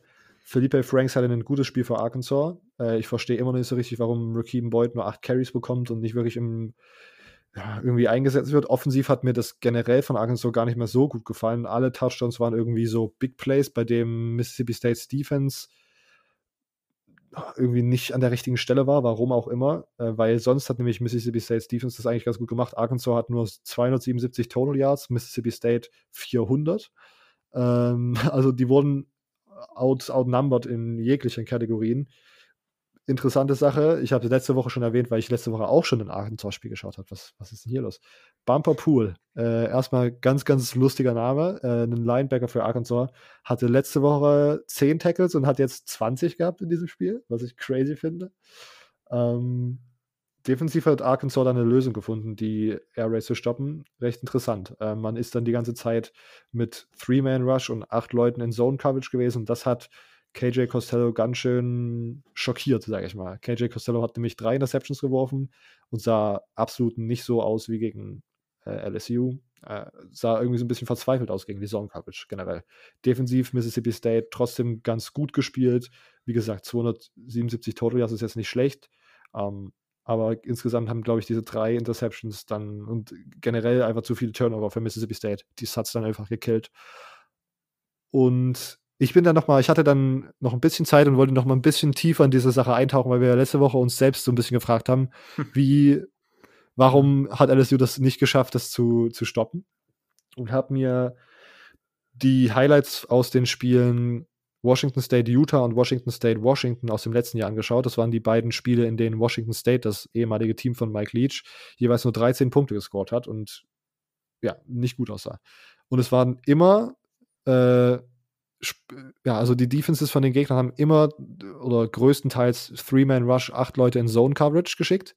Und es gab dann immer, also diese Interceptions, die KJ Costello da geworfen hat, das ist ganz, ganz weird, weil die sehen ex, also sehr, sehr, sehr ähnlich aus wie die Interceptions, die Anthony Gordon letztes Jahr geworfen hat. Das ist wie, sieht so ein bisschen aus wie, ich check gerade gar nicht, was ist überhaupt Zone Coverage und ich werf meinen Receiver ganz normal an und ich check gar nicht, dass da in Zone Coverage aber ein Verteidiger einfach davor steht und einer dahinter und dann kann entweder ein schnelles Tackle gemacht werden oder einer breakt aus seiner Zone raus und catch, äh, catcht den Ball einfach. Ganz, ganz, also das ist wirklich faszinierend gewesen. Das könnt ihr euch gerne mal anschauen. Arkansas spielt diese Saison und dann die Spiele aus letzter Saison. Das ist ganz, ganz, ganz, ganz komische Sache. Und umso mehr würde ich mich als LSU-Fan ärgern, dass man da in Woche 1 so die Packung bekommen hat, weil es wirklich, sage ich mal, ich will jetzt nicht sagen, dass das sozusagen das Allheilmittel ist gegen eine Air Raid Offense, weil offensichtlich ja Mike Leach trotzdem hm, viele Spiele gewonnen hat. Aber das ist schon mal eine bessere Herangehensweise, als wir machen das ganze Spiel Man-Coverage, wenn unser All-American Cornerback nicht auf dem Spielfeld steht und ballern das einfach so raus. Also großes Fragezeichen, was sich da Bo Pelini gedacht hat. Das nochmal. Okay. Gut. Dann, wenn ihr jetzt nichts mehr zu irgendwelchen Themen aus Woche 5 habt, können wir gern zu den Fragen von den Zuhörern übergehen. Yes, yes. Yes, yes. Wir starten auf Instagram. Instagram, CFB Germany Podcast, unser Twitter-Account. Jeden Sonntag in der Story gibt es so einen kleinen Fragen-Button. Ähm, da könnt ihr uns gerne Fragen einreichen. Da müsst ihr euch immer relativ kurz halten, weil die dann nach einem bestimmten äh, Limit sozusagen abgebrochen werden. Wenn ihr längere Fragen habt, schickt uns einfach eine PN, dann beantworten wir das auch. Ähm, erste Frage von Tim. Playoff-Chancen für Oklahoma State vorbei, nach immerhin sieben zugelassenen Punkten gegen Kansas. Nicht schlecht. Nein. Ähm, das, man, man, man kriegt halt auch von schlechten Teams mal Punkte rein. Das ist ja nicht, sonst wäre es ja kein Football-Game. Oklahoma State ist gerade der Titelanwärter, der, der beste Titelanwärter in der Big 12 und das Team, das die größten Playoff-Chancen hat. Würdet ihr das unterschreiben, diese These? Ja, ich meine, viele andere Teams bleiben nicht übrig. Ich meine, wir haben jetzt da noch. Ja, ich meine, man muss. Man muss eigentlich. Das ist wieder die Sache.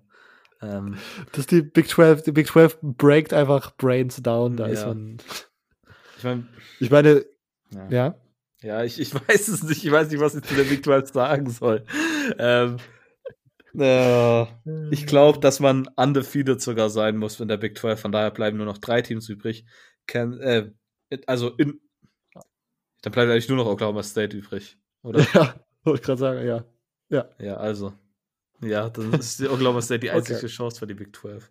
Weil ich meine, Kansas State und ja. TCU sind, äh, Kansas State ist auch noch undefeated in der ähm, Big 12 Play? In der, in der Big 12, aber die spielen kommende Woche gegen TCU und TCU ist irgendwie neun Punkte Favorit. Ähm, übrigens, das ist auch wieder sowas. Äh, wir haben ja am Freitag die, die Episode mit ähm, Fabian aufgenommen. Und das ist wieder so ein, und das ist wieder so ein Spiel, dieses Texas-Kansas State-Spiel. Äh, TCU ist neun Punkte Favorit gegen Kansas State. Äh, da denkt man auch so, Kansas State wird das ja wohl da drin sein. Und das wird wieder so ein Spiel, wo man sich einfach nur drauf reinlegt. Ähm, übel. Mhm. Ja. Übrigens in unseren Picks auch beide 2-1 gegangen, nachdem du mich schon gechirpt ja. hast, weil ich Pitt als Favorit ja, genommen habe. Ich habe Oklahoma, ja. Hat Kam der Iowa State Upset. 2-1, aber direkt Verbesserung. Wir mussten das Gambling-Karma ist wieder auf unserer Seite. Ja. Deshalb wäre ich jetzt auch dafür, dass du bei der Grafik, die du immer postest, noch letzte Woche hinschreibst. Dann sieht das nämlich schöner aus. ähm, ähm, ja. Ich meine, dafür sah es bei mir beim Pick'em nicht so gut aus. Oh ja, da kommen wir, müssen wir nachher mal gucken. dann sah es aber bestimmt bei uns allen nicht so gut aus. Immo, was würdest du sagen, ist Oklahoma State gerade der Prime-Anwärter auf die Big 12 Krone und auf die Playoff-Chancen für ein Big 12-Team? Hm. Äh, sollen sie mal mit TCU ausmachen. Okay. Ähm, dann Frage von M. Protte auf, oder besser gesagt, einfach nur ein Statement. Äh, Texas ist just kidding. ja, ja. Ja, ja. Ähm, kann es sein, dass es mehr Upsets als erwartete Siege gab von Jona? Ich habe das Gefühl, dass es diese Woche echt crazy war. Ja. In, in gewisser Weise schon, ne? Also. Also, und vor, also ich, wir haben noch über eins noch gar nicht weil es anscheinend keiner von uns geschaut hat, aber Pittsburgh gegen NC State war auch eine ganz weirde Situation. Ich habe ja für The Crunch Time dieses ACC Power Ranking geschrieben und habe Pitt als relativ gut eingestuft und NC State als mittelmäßig oder eher untere, unteres Tier. Ähm, und dass Pitt da wirklich so zusammenbricht, das war ganz, ganz weird. Ganz, ganz weirde Sache. Ähm, was sind für euch die geilsten Derbys? kommt irgendwas an den Red River Show dann vorbei. Michigan okay. gegen Michigan State. Ist das bei dir auf 1? Nein, natürlich nicht. Vom, vom persönlichen ähm, ja, Ding nee, es geht um persönlicher. Ja, ich meine, vom persönlichen Impact ist das natürlich für mich das Spiel, das, auf das ich mich jedes Jahr am meisten freue. Aber für mich die beste Rivalry ist bei mir immer noch die Game Ohio State gegen Michigan, auch wenn Ohio State jedes Jahr gewinnt. Immo, was, ist, was, sind, was sind so deine Lieblingsderbys? Mein Lieblingsderby, also äh, Safe Michigan gegen, gegen Ohio State. Ja. Das finde ich immer sehr cool. Ansonsten Miami, Florida State, das Battle für Florida, das ist äh, mhm. Sehr wichtig. Ja, eigentlich habe ich nur, nur, was mich wirklich interessiert, nach wie vor von den Derbys, Michigan, Ohio State, so die anderen Football Games, die gucke ich mir auch so gerne an. Also natürlich, ich finde no ansonsten von der, von der Emotionalität äh, äh, natürlich ansonsten Oklahoma gegen, gegen Texas finde ich immer sehr geil. Schön Horns down, Horns up. Das ist heiß. Das, das wird geil jetzt demnächst. Ich würde aber persönlich, ich habe überlegt, ob ich fünf äh, Derbys finde, die ich persönlich über dem Red River Showdown ranken kann. Und ich glaube, ich schaff's nicht ganz. Ich finde, also Florida, Florida State finde ich persönlich äh, besser. Florida, Georgia, Biggest Cocktail Party Down South oder wie auch immer, ist eine größere Rivalry. Ähm, dann natürlich die Game ist eine Rivalry. Ich finde, für mich die größte Rivalry im College Football ist der Iron Bowl. Ähm, und der Egg Bowl hat, ist, kommt ein bisschen später. Ja. Da habe ich doch fünf geschafft, äh, die ich vor Red River Show dann mir anschauen würde. Aber es wird natürlich interessant. Ich bin sehr, sehr gespannt, wie das am, wie diese beiden 1 plus Lost Teams aussehen am Wochenende. Ähm, wird es das schlechteste Red River Showdown je, äh, jemals? Müsste man hier nochmal in die Geschichtsarchive eintauchen, ja. wie, wie gut die Teams immer waren. Sagen ich wir glaub, mal, sie arbeiten sich gut darauf hin. Ich glaube, dass es gar nicht so, also ich glaube, dass es spieltechnisch sogar ein relativ gutes Spiel werden wird, weil Oklahoma steht jetzt 1-2, Texas hat letzte Woche versagt und gegen, eigentlich sollten sie auch 1-2 stehen. Also eins von den beiden Teams wird in den kompletten Abgrund geschoben werden. Ähm, und ich glaube, keins von, keins von beiden Teams will genau das sein. Von daher glaube ich, dass das spieltechnisch sogar ein relativ gutes Spiel werden könnte. wenn Oklahoma dieses Spiel verlieren sollte und die wirklich dann 1-3 stehen, dann gehe ich wirklich nochmal, äh, tauche ich auch mal in diese Podcast-Archive ab, weil ich bin mir sehr, sehr sicher, dass ich irgendwann mal gedroppt habe. Ich kann mir vorstellen, dass Oklahoma drei Spiele verliert diese Saison. Damit muss dann nochmal geflext werden. Aber wie gesagt, ich glaube, dieses Jahr ist wirklich halt so ein bisschen, aber diese Oklahoma Offense gegen diese äh, Texas Defense ist kein uninteressantes Matchup, weil, wie wir gesagt haben, Texas Defense, da sollte auch Spencer Rattler keine Probleme haben, sag ich mal so. Und dann die äh, Texas Offense gegen die Oklahoma Defense. Ich meine, es wird ein typischer Red River Show, Shoot, Shootout. ja, wahrscheinlich. Ähm, ich sehe dann, ja, vielleicht sieht man dann Texas ein bisschen weiter vorne, weil sozusagen die Wahrscheinlichkeit, dass Sam Enninger eine Interception wirft, kleiner ist als Spencer Rattler, weil Defenses werden dort keinen Stop machen. Das kann man schon mal festhalten. Steile Prediction. Ähm, welche Deutsche machen sich äh, gerade am besten? Immer. Hm. Leite ich direkt an dich weiter. Ja, von den Deutschen, also ich muss sagen, man hört nicht so überkrass viel natürlich bisher. Ähm, also ich, ich würde jetzt nicht sagen, es gibt einen der, der super krass raussticht. Natürlich Alexander Ehrensberger, mega krasses Spiel letztens für, für Notre Dame gehabt mit, mit der ganzen Spielzeit ähm, hin und her, ne, dass, dass er gespielt hat, dass, dass es dazu kam. Ähm, starkes Ding von den Virginia-Jungs zum Beispiel hat man noch nicht wirklich viel gehört.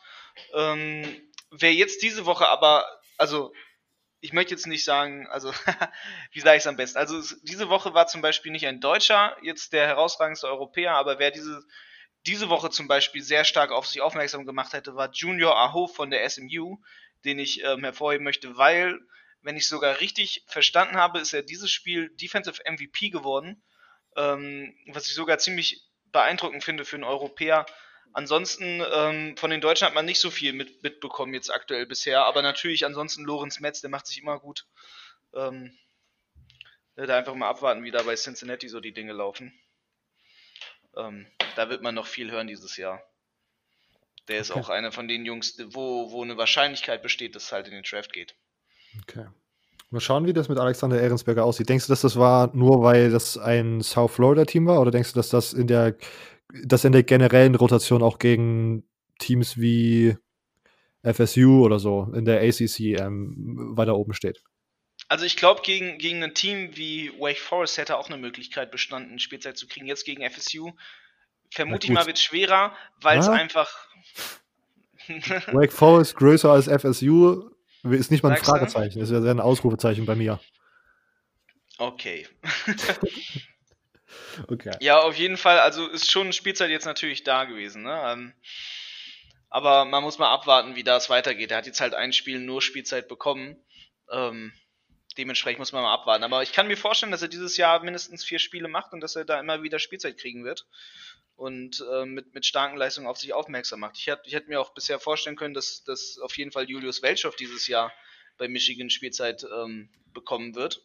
Aber wie es da aussieht, steht halt noch in den Sternen nach wie vor, weil halt Michigan erstmal anfangen muss, jetzt zu spielen. Ähm, wenn das dann aber mal losgeht, dann äh, kann man da auch mal gucken. Also da nach wie vor sage ich immer noch, Habt mal ein Auge drauf. Da kommt noch eventuell was. Okay. Ähm, perfekt. Dann haben wir auch diese Frage geklärt. Wir sind damit auch tatsächlich schon durch mit den Fragen. Also, wer noch Fragen hat, kann die immer gerne einwerfen. Wie gesagt, sonntags auf Instagram und auf Twitter auch. Diese Woche auf Twitter nicht so viel los. Ähm, deswegen sind wir jetzt schon durch. Äh, CFB Germany Podcast auf Instagram, CFB Germany Pod auf Twitter. Ähm, yep. Dann können wir eigentlich äh, ganz normal weitergehen und schauen jetzt auf Woche 6. Ähm, wenn ich sagen würde, wir gehen alphabetisch los, dann starten wir mit der ACC und Immo. Legen wir mal los mit der ACC, Woche 6. Ähm, zum Einstand des Ganzen gibt es quasi am Freitag einmal Louisville gegen Georgia Tech. Ähm, eins von den Spielen, wo man ja schon ein bisschen, bisschen von Louisville seiner Seite aus ein bisschen, bisschen rumstochert ähm, würde ich mal sagen, der Quarterback zum Beispiel hat gesagt, er wird 100% fit sein, er wird so spielen wie noch nicht zuvor. ähm, also da schon ein bisschen Shots gefeiert auf der, auf der Seite. Ähm, dementsprechend glaube ich, da wird, da wird schon gut Stimmung aufkommen bei dem Spiel.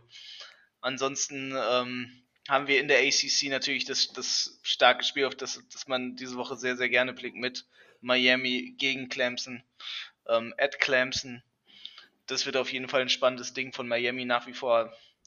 Kann man, kann man vielleicht damit rechnen, dass, dass, sie, dass sie auf jeden Fall mal eine Halbzeit mithalten. Ähm, bin ich mal sehr gespannt, wie das Spiel aussieht. Ansonsten natürlich, wir haben NC State at Virginia für Virginia eine gute Möglichkeit, ein bisschen wieder was gut zu machen. Virginia Tech gegen North Carolina ist auch noch ein spannendes Spiel. Ähm, ja, und ansonsten natürlich Duke, Syracuse, Pittsburgh gegen Boston und Florida State at Notre Dame. Mal schauen, ob Alexander Ehrensberger ein bisschen auf Spielzeit kommen wird. Okay. Ähm, Silvio, machst du alphabetisch mit der Big 12 weiter? Alles klar. In der Big 12 haben wir drei Spiele nur dieses Wochenende. Ich finde tatsächlich alle drei ziemlich interessant. Wir haben natürlich den Red River Showdown, über den wir jetzt ja gerade eben schon ein bisschen geredet haben. Ähm, ja, da brauche ich eigentlich nichts mehr so viel dazu sagen, wie, wie ich es gerade eben aber erwähnt habe, will ich jetzt, will ich nochmal sagen. jetzt habe ich gerade ein bisschen äh, um den heißen Brei rumgeredet. Ähm, dass äh, wirklich in dem Spiel, dass ich glaube, dass das Spiel ziemlich gut werden wird. Dadurch, dass halt wirklich, wie ich es vorhin gesagt habe, ein Team nach dem Spiel komplett in den, den ich weiß gar nicht, wie ich es richtig sagen soll, in den Abgrund gestoßen wird. Ähm, ich meine, wenn Texas verliert, das wäre, ja, dann sind beide 2-2. Das wäre das, ja, das Normalste noch dann am Ende. Aber wenn Oklahoma verliert, dann steht Oklahoma 1-3 in der Big, Big Ten 12 0-3. Ähm, das ist schon ziemlich, ziemlich übel, muss ich tatsächlich sogar sagen. Ähm, bin mal gespannt, was dann dafür Konsequenzen gezogen werden, ob da dann überhaupt welche gezogen werden. Deshalb, ähm, daher auf jeden Fall wird es, glaube ich, zumindest ein ziemlich gutes Spiel werden. Dann haben wir Texas Tech gegen Iowa State. Ja, Texas Tech wissen wir jetzt, Texas Tech hat keine Defense. Iowa State sah sehr gut aus, ist in der Big 12 auch noch ungeschlagen. Ähm, ich bin da gespannt, wie Iowa State Alan Bowman stoppen wird und wie die Laufattacke, äh, die Pass-Defense von Iowa State aussehen wird. Und dann haben wir zuletzt noch ein Spiel, was ich tatsächlich sehr interessant finde, und zwar, wie habe ich vorhin auch schon erwähnt, Kansas State gegen TCU. TCU irgendwie, warum auch immer, der riesige Favorit hier. Minus 8,5 aktuell sogar bei ESPN nur. Ähm, ich ich habe keine Ahnung warum, aber ähm, meiner Meinung nach ein bisschen ähm, knapper als das. Ich meine, ich habe mir den Tipp von Fabian zu Herzen genommen und habe die Spreads aufgeschrieben, wie ich sie denke. Und ich sag mal, das war deutlich ähm, knapper als das. Von daher wird das bei mir wahrscheinlich auf den Schein draufkommen. Aber ja, so viel erstmal zu Big 12. Okay, dann, wenn wir alphabetisch hier durchziehen, geben wir jetzt an Lukas ab, der seine Games of the Week in den Group of Five Conferences vorstellt. Okay, wir haben jetzt wieder Lukas zu Gast. Der Lukas ist der Co äh, Host, nicht Co-Host, Host des Mighty Five Podcast, dem deutschsprachigen äh, Group of Five College Football Podcast. Lukas, hallo. Hallo. Und Silvio ist auch nochmal mit am Start. Moin. Moin. ähm, wir wollen als erstes nochmal über zwei Group of Five Themen reden, bei der wir Lukas Meinung nochmal dazu hören wollten. Und dann äh, stellt euch Lukas wieder seine beiden äh, Group of Five Games of the Week vor. Gut, äh, da wir ja schon über darüber gesprochen haben, dass die Pac-12 ihren Schedule released hat und auch, dass die Mountain West ihren Schedule released hat, wollen wir jetzt nochmal kurz auf den Mountain West Schedule schauen und vielleicht kann Lukas anfangen und mal sagen, ob er dort auf den ersten Blick irgendwelche Spiele findet, die er interessant oder hervorhebenswert findet. Jetzt schon. Ja, also erstmal ist natürlich toll, dass wir diesen Schedule überhaupt haben und dass jetzt wirklich alle ähm, Conferences wieder dabei sind. Das ist einfach sehr, sehr cool. Und ja, also auf den ersten Blick würde ich definitiv sagen, Woche 3 in der Mountain West, das ist der 5. bis zum 7. November, findet Air Force gegen Army statt. Ich denke, das ist etwas, das kann man sich einfach immer anschauen, einfach vor der Kulisse, die wir da haben, wenn die äh, Academies gegeneinander spielen. Dann äh, in Woche 8, was, ähm, was schon kurz vor, kurz vor Schluss ist, Boise gegen Wyoming das ist so ein Spiel, was ich definitiv empfehlen würde, beziehungsweise wo ich sage, das könnte ziemlich viel Spaß machen. Und dann muss man einfach irgendein schönes Hawaii-Spiel dabei nehmen und dann würde ich einfach sagen, Hawaii zu Hause gegen ähm, ja, Fresno. Das ist auch okay. in der, ist auch in der äh, Entschuldigung, ich habe mich vertan, gegen Boise. Hawaii zu Hause gegen Boise finde ich auch ein ziemlich schönes Spiel in Woche 5. Das ist, wenn ich das richtig sehe, das Thanksgiving-Wochenende, also ums Thanksgiving-Wochenende rum, 19. bis 21. November. Da kann man sozusagen schön mal in Deutschland um sieben aufstehen und sich den Kickoff anschauen in Hawaii. Quasi. ja, ich, ja, ich bin gespannt. Ich bin gespannt auf Hawaii, was da passiert, nachdem äh, Nick Rolovic ja in der zu Washington State gegangen ist. Ich mag San Diego State irgendwie dieses Jahr. Deswegen finde ich das San Diego State Hawaii-Spiel ganz interessant. Ähm, und Boise hat in, ja, ich habe vorhin schon über äh, Air Force geredet. Ich finde Air Force dieses Jahr auch ziemlich stark, äh, zumindest nach dem Spiel, was ich gegen Navy geschaut habe. Ähm, mal schauen, was da so abgeht. Ja, auf jeden Fall.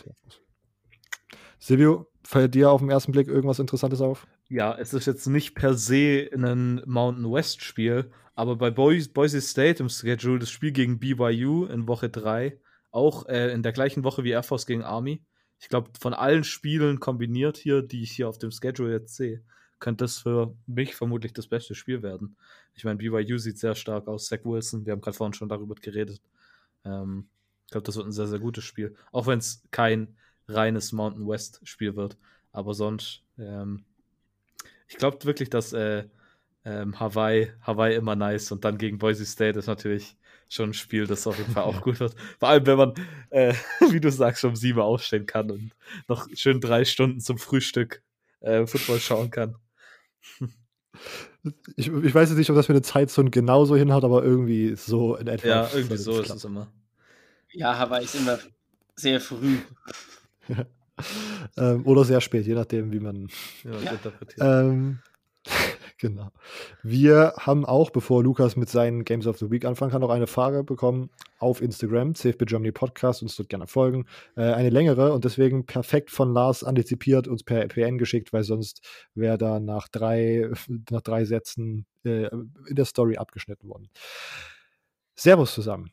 Eher zufällig bin ich durch den Sieg gegen Kansas im ersten Spiel auf Coastal Carolina gestoßen und habe mir anschließend nochmal die Mighty Five Podcast-Episode zur Sunbelt angehört. Seitdem verfolge ich das Team interessiert. Mit Grayson McCall hat, spielt dort ein Redshirt Freshman Quarterback, der sehr vernünftige Stats auflegt. Circa 750 Yards, 11 Touchdowns, eine Interception. Und auch beim Eye-Test einen guten Eindruck hinterlässt. Ist Coastal Carolina zuzutrauen, bis zum Ende in der Sunbelt mitzuspielen, um den Titel mitzuspielen oder am Ende sogar gerankt zu sein? Vielleicht habt ihr im Podcast einen Take dazu oder könnt es an Lukas weitergeben. Viele Grüße, Lars. Lukas, wie schätzt du Coastal Carolina dieses Jahr ein? Ja, definitiv. Ähm, spannendes Team. Ich würde dann einfach ein bisschen auf gleich verweisen, weil Coastal Carolina wird einfach auch ein Team sein, über das wir gleich sprechen. Deswegen muss der Lars sich jetzt nochmal ein Spiel gedulden, weil das Game of the Week für mich so ein bisschen auch das ist, in dem Coastal Carolina mitspielt. Ähm, mhm. Und dann würde ich tatsächlich da am Ende mit euch beiden nochmal so kurz drauf eingehen, okay. wie das am Ende mit Coastal Carolina stehen könnte. Okay, dann war das strategisch schlecht geplant, aber jetzt die Zuhörer sind angeteasert. Jetzt kannst du das Game of the Week machen und dann kommen wir nochmal auf äh, Coastal Carolina nach dem Coastal Carolina Game of the Week zu sprechen. Genau, also wir fangen jetzt erstmal mit einem anderen Game of the Week ah, an. Okay. Zwei Stück. Deswegen, das meinte ich. Ganz großer Rahmen. Äh, es sind zwei Stück, aber das ist überhaupt nicht schlimm. Jetzt müssen sie es sich trotzdem anhören. Weil Perfekt. wir kommen nämlich jetzt zu einem Spiel, ähm, beziehungsweise zu einer Mannschaft von den beiden. Die haben schon dreimal versucht, in die Saison zu starten und haben es immer noch nicht geschafft. Und die starten aber jetzt in die Saison, weil es geht um das Spiel Tulane gegen die Houston Cougars. Die Houston Cougars haben nämlich die ersten drei Spiele alle postponed bekommen. Ich glaube, da gab es jedes Mal Probleme mit äh, Covid-19-Fällen am Campus, glaube ich.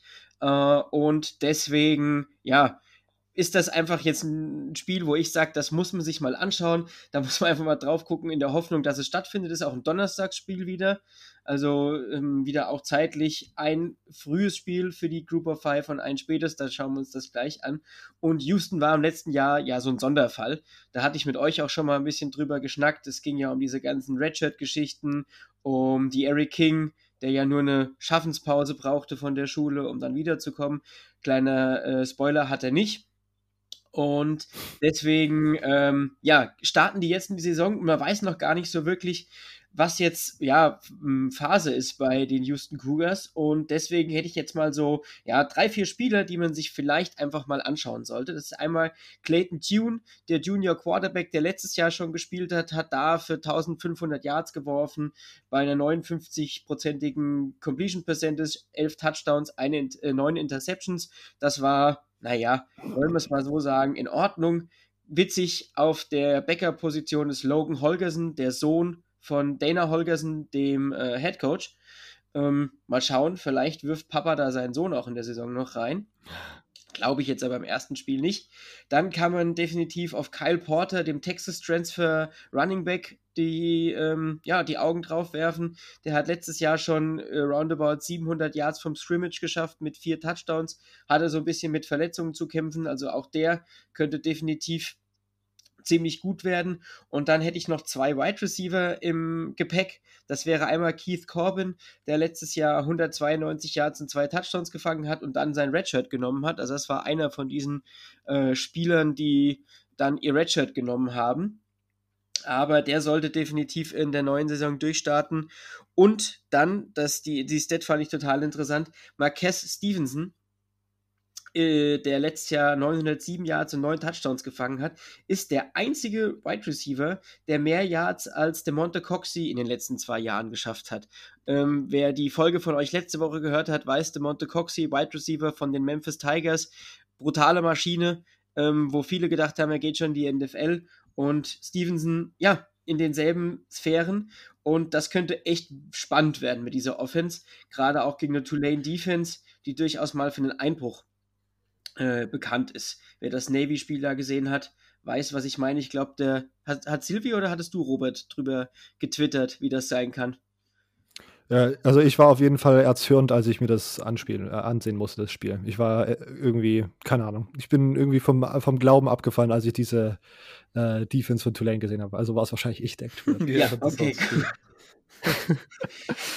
Und dann in der Defense würde ich einfach nochmal Grant Stewart äh, in, den Blick werf, äh, in den Blick bringen. Der hat letztes Jahr 97 Tackles geschafft, war damit äh, Tackle Leader. Allgemein das Linebacking Core bekommt viel Erfahrung zurück, das sollte viel Spaß machen. Und äh, Troy Transfer ähm, Cornerback Marcus Jones, der sollte auch direkt den Impact auf das Team haben und sollte hier für Furore sorgen können. Denn äh, Tulane kommt mit neuem Quarterback, weil man hat letzte Woche, ich hatte es äh, bei mir im Podcast gesagt, man hat äh, Keon Howard gebencht, den äh, Starting Quarterback oh. im Spiel gegen Southern Miss und hat Michael Pratt, den Freshman, reingeworfen und der hat ganz solide gespielt, bisschen was über 150 Yards, glaube ich, gepasst, zwei Touchdowns und hat Tulane zum Sieg geführt. Aber man muss auch dazu sagen, das hat man natürlich auch mit viel Laufspiel geschafft. Und ähm, ja, man, man kann nur hoffen, dass Michael Pratt wieder so toll entlastet wird von Cameron Carroll und TJ Spears, die beiden Running Backs, die über 400 Yards vom Scrimmage schon zusammen haben, beziehungsweise nur Rushing und dabei schon fünf Touchdowns haben. Cameron Carroll allein im letzten Spiel 163 Yards und drei Touchdowns. Das ist halt einfach sensationell und ja, die sollte man im Auge behalten. Man sollte Patrick Johnson, den Sack-Leader mit zwei Sacks im Auge behalten. Und ich hatte ja letzte Woche so ein bisschen das angefangen, ähm, dass ich sage, so eine Storyline, die ich ähm, so ein bisschen äh, ja, ins Auge fasse, ist vielleicht dieses Mal auch die Run-Defense von Tulane gegen die Run-Offense von Houston, aber auch allgemein die Defense von Tulane gegen die Offense von Houston, weil Tulane hat letzte Woche nur 70 Yards gegen den Lauf zugelassen, was ich doch ziemlich stark finde. Und ähm, allgemein war die Defense in weiten Teilen recht solide und man weiß halt noch von Houston gar nicht, was so ähm, Phase ist. Und deswegen bin ich da einfach mal gespannt, wie schlägt sich die Defense von Tulane gegen die Offense der Houston Cougars. Ich bin, ja, ich bin, kann irgendwie Houston dieses Jahr, also vor allen Dingen, dass man jetzt aber drei Wochen die Saison verschoben hat, finde ich einen finde ich irgendwie komisch. Und dann, das, das, ich finde Houston dieses Jahr ganz schlecht zu fassen irgendwie. Weil mhm. das so absurd war, was da letztes Jahr passiert ist mit Dana Holgerson und dieser Redshirt-Geschichte und dann diesen komischen Gerüchten, dass da irgendwie keiner so richtig Bock hat, für den zu spielen und so. Ähm, ganz die Sache. Und Tulane halt, ja, also dass Keon Howard ge gebencht wurde, ist schon mal der erste Schritt in die richtige Richtung gewesen, weil, weil das, was ich da gegen Navy gesehen habe, das war der zweite Punkt, weswegen, weswegen ich vom Glauben abgefallen bin. ähm, keine Ahnung, ich, das Spiel kann, kann auf jeden Fall interessant werden. Ich bin vor allen Dingen, weil es jetzt zwei Teams sind, oder zumindest, ja, Houston, wie sieht die in der AC, äh, AAC diese Saison aus? Diese Frage sollte uns vielleicht dann schon so ein bisschen die ersten Antworten liefern. Ja, definitiv. Silvio, Text dazu? Ja, also ich bin auch sehr gespannt auf Houston vor allem. Ich meine, wie, wie du richtig gesagt hast, Lukas, sie hatten einfach halt auch noch kein Spiel. Die ersten drei Spiele wurden alle verschoben. Ähm, jetzt vierte Mal vielleicht endlich soweit. Deshalb bin ich auch definitiv gespannt, ähm, wie Houston da performen wird. Und ich meine, nächste Woche wird dann schon BYU anstehen. Von daher hm, ist das auf jeden Fall ein, ja, ich sag jetzt mal, ein Warm-up-Game für BYU, was sie unbedingt gewinnen müssen. Und da, genau dafür ist Tulane halt auch vielleicht nicht das richtige Team, weil Tulane ist definitiv kein Team, das sie meiner Meinung nach einfach mal so wegfegen werden. Ähm, deshalb, da müssen sie schon arbeiten. Ja, es wird auch zum Beispiel spannend zu sehen sein, wie man mit, den, mit dem Abgang von Josh Jones in der Offensive Line umgeht. Mhm. Äh, deswegen hatte ich auch Patrick Johnson aufgeschrieben als äh, Sack-Leader von Tulane, weil da ist, hat man halt auch viel verloren in dem Sinne.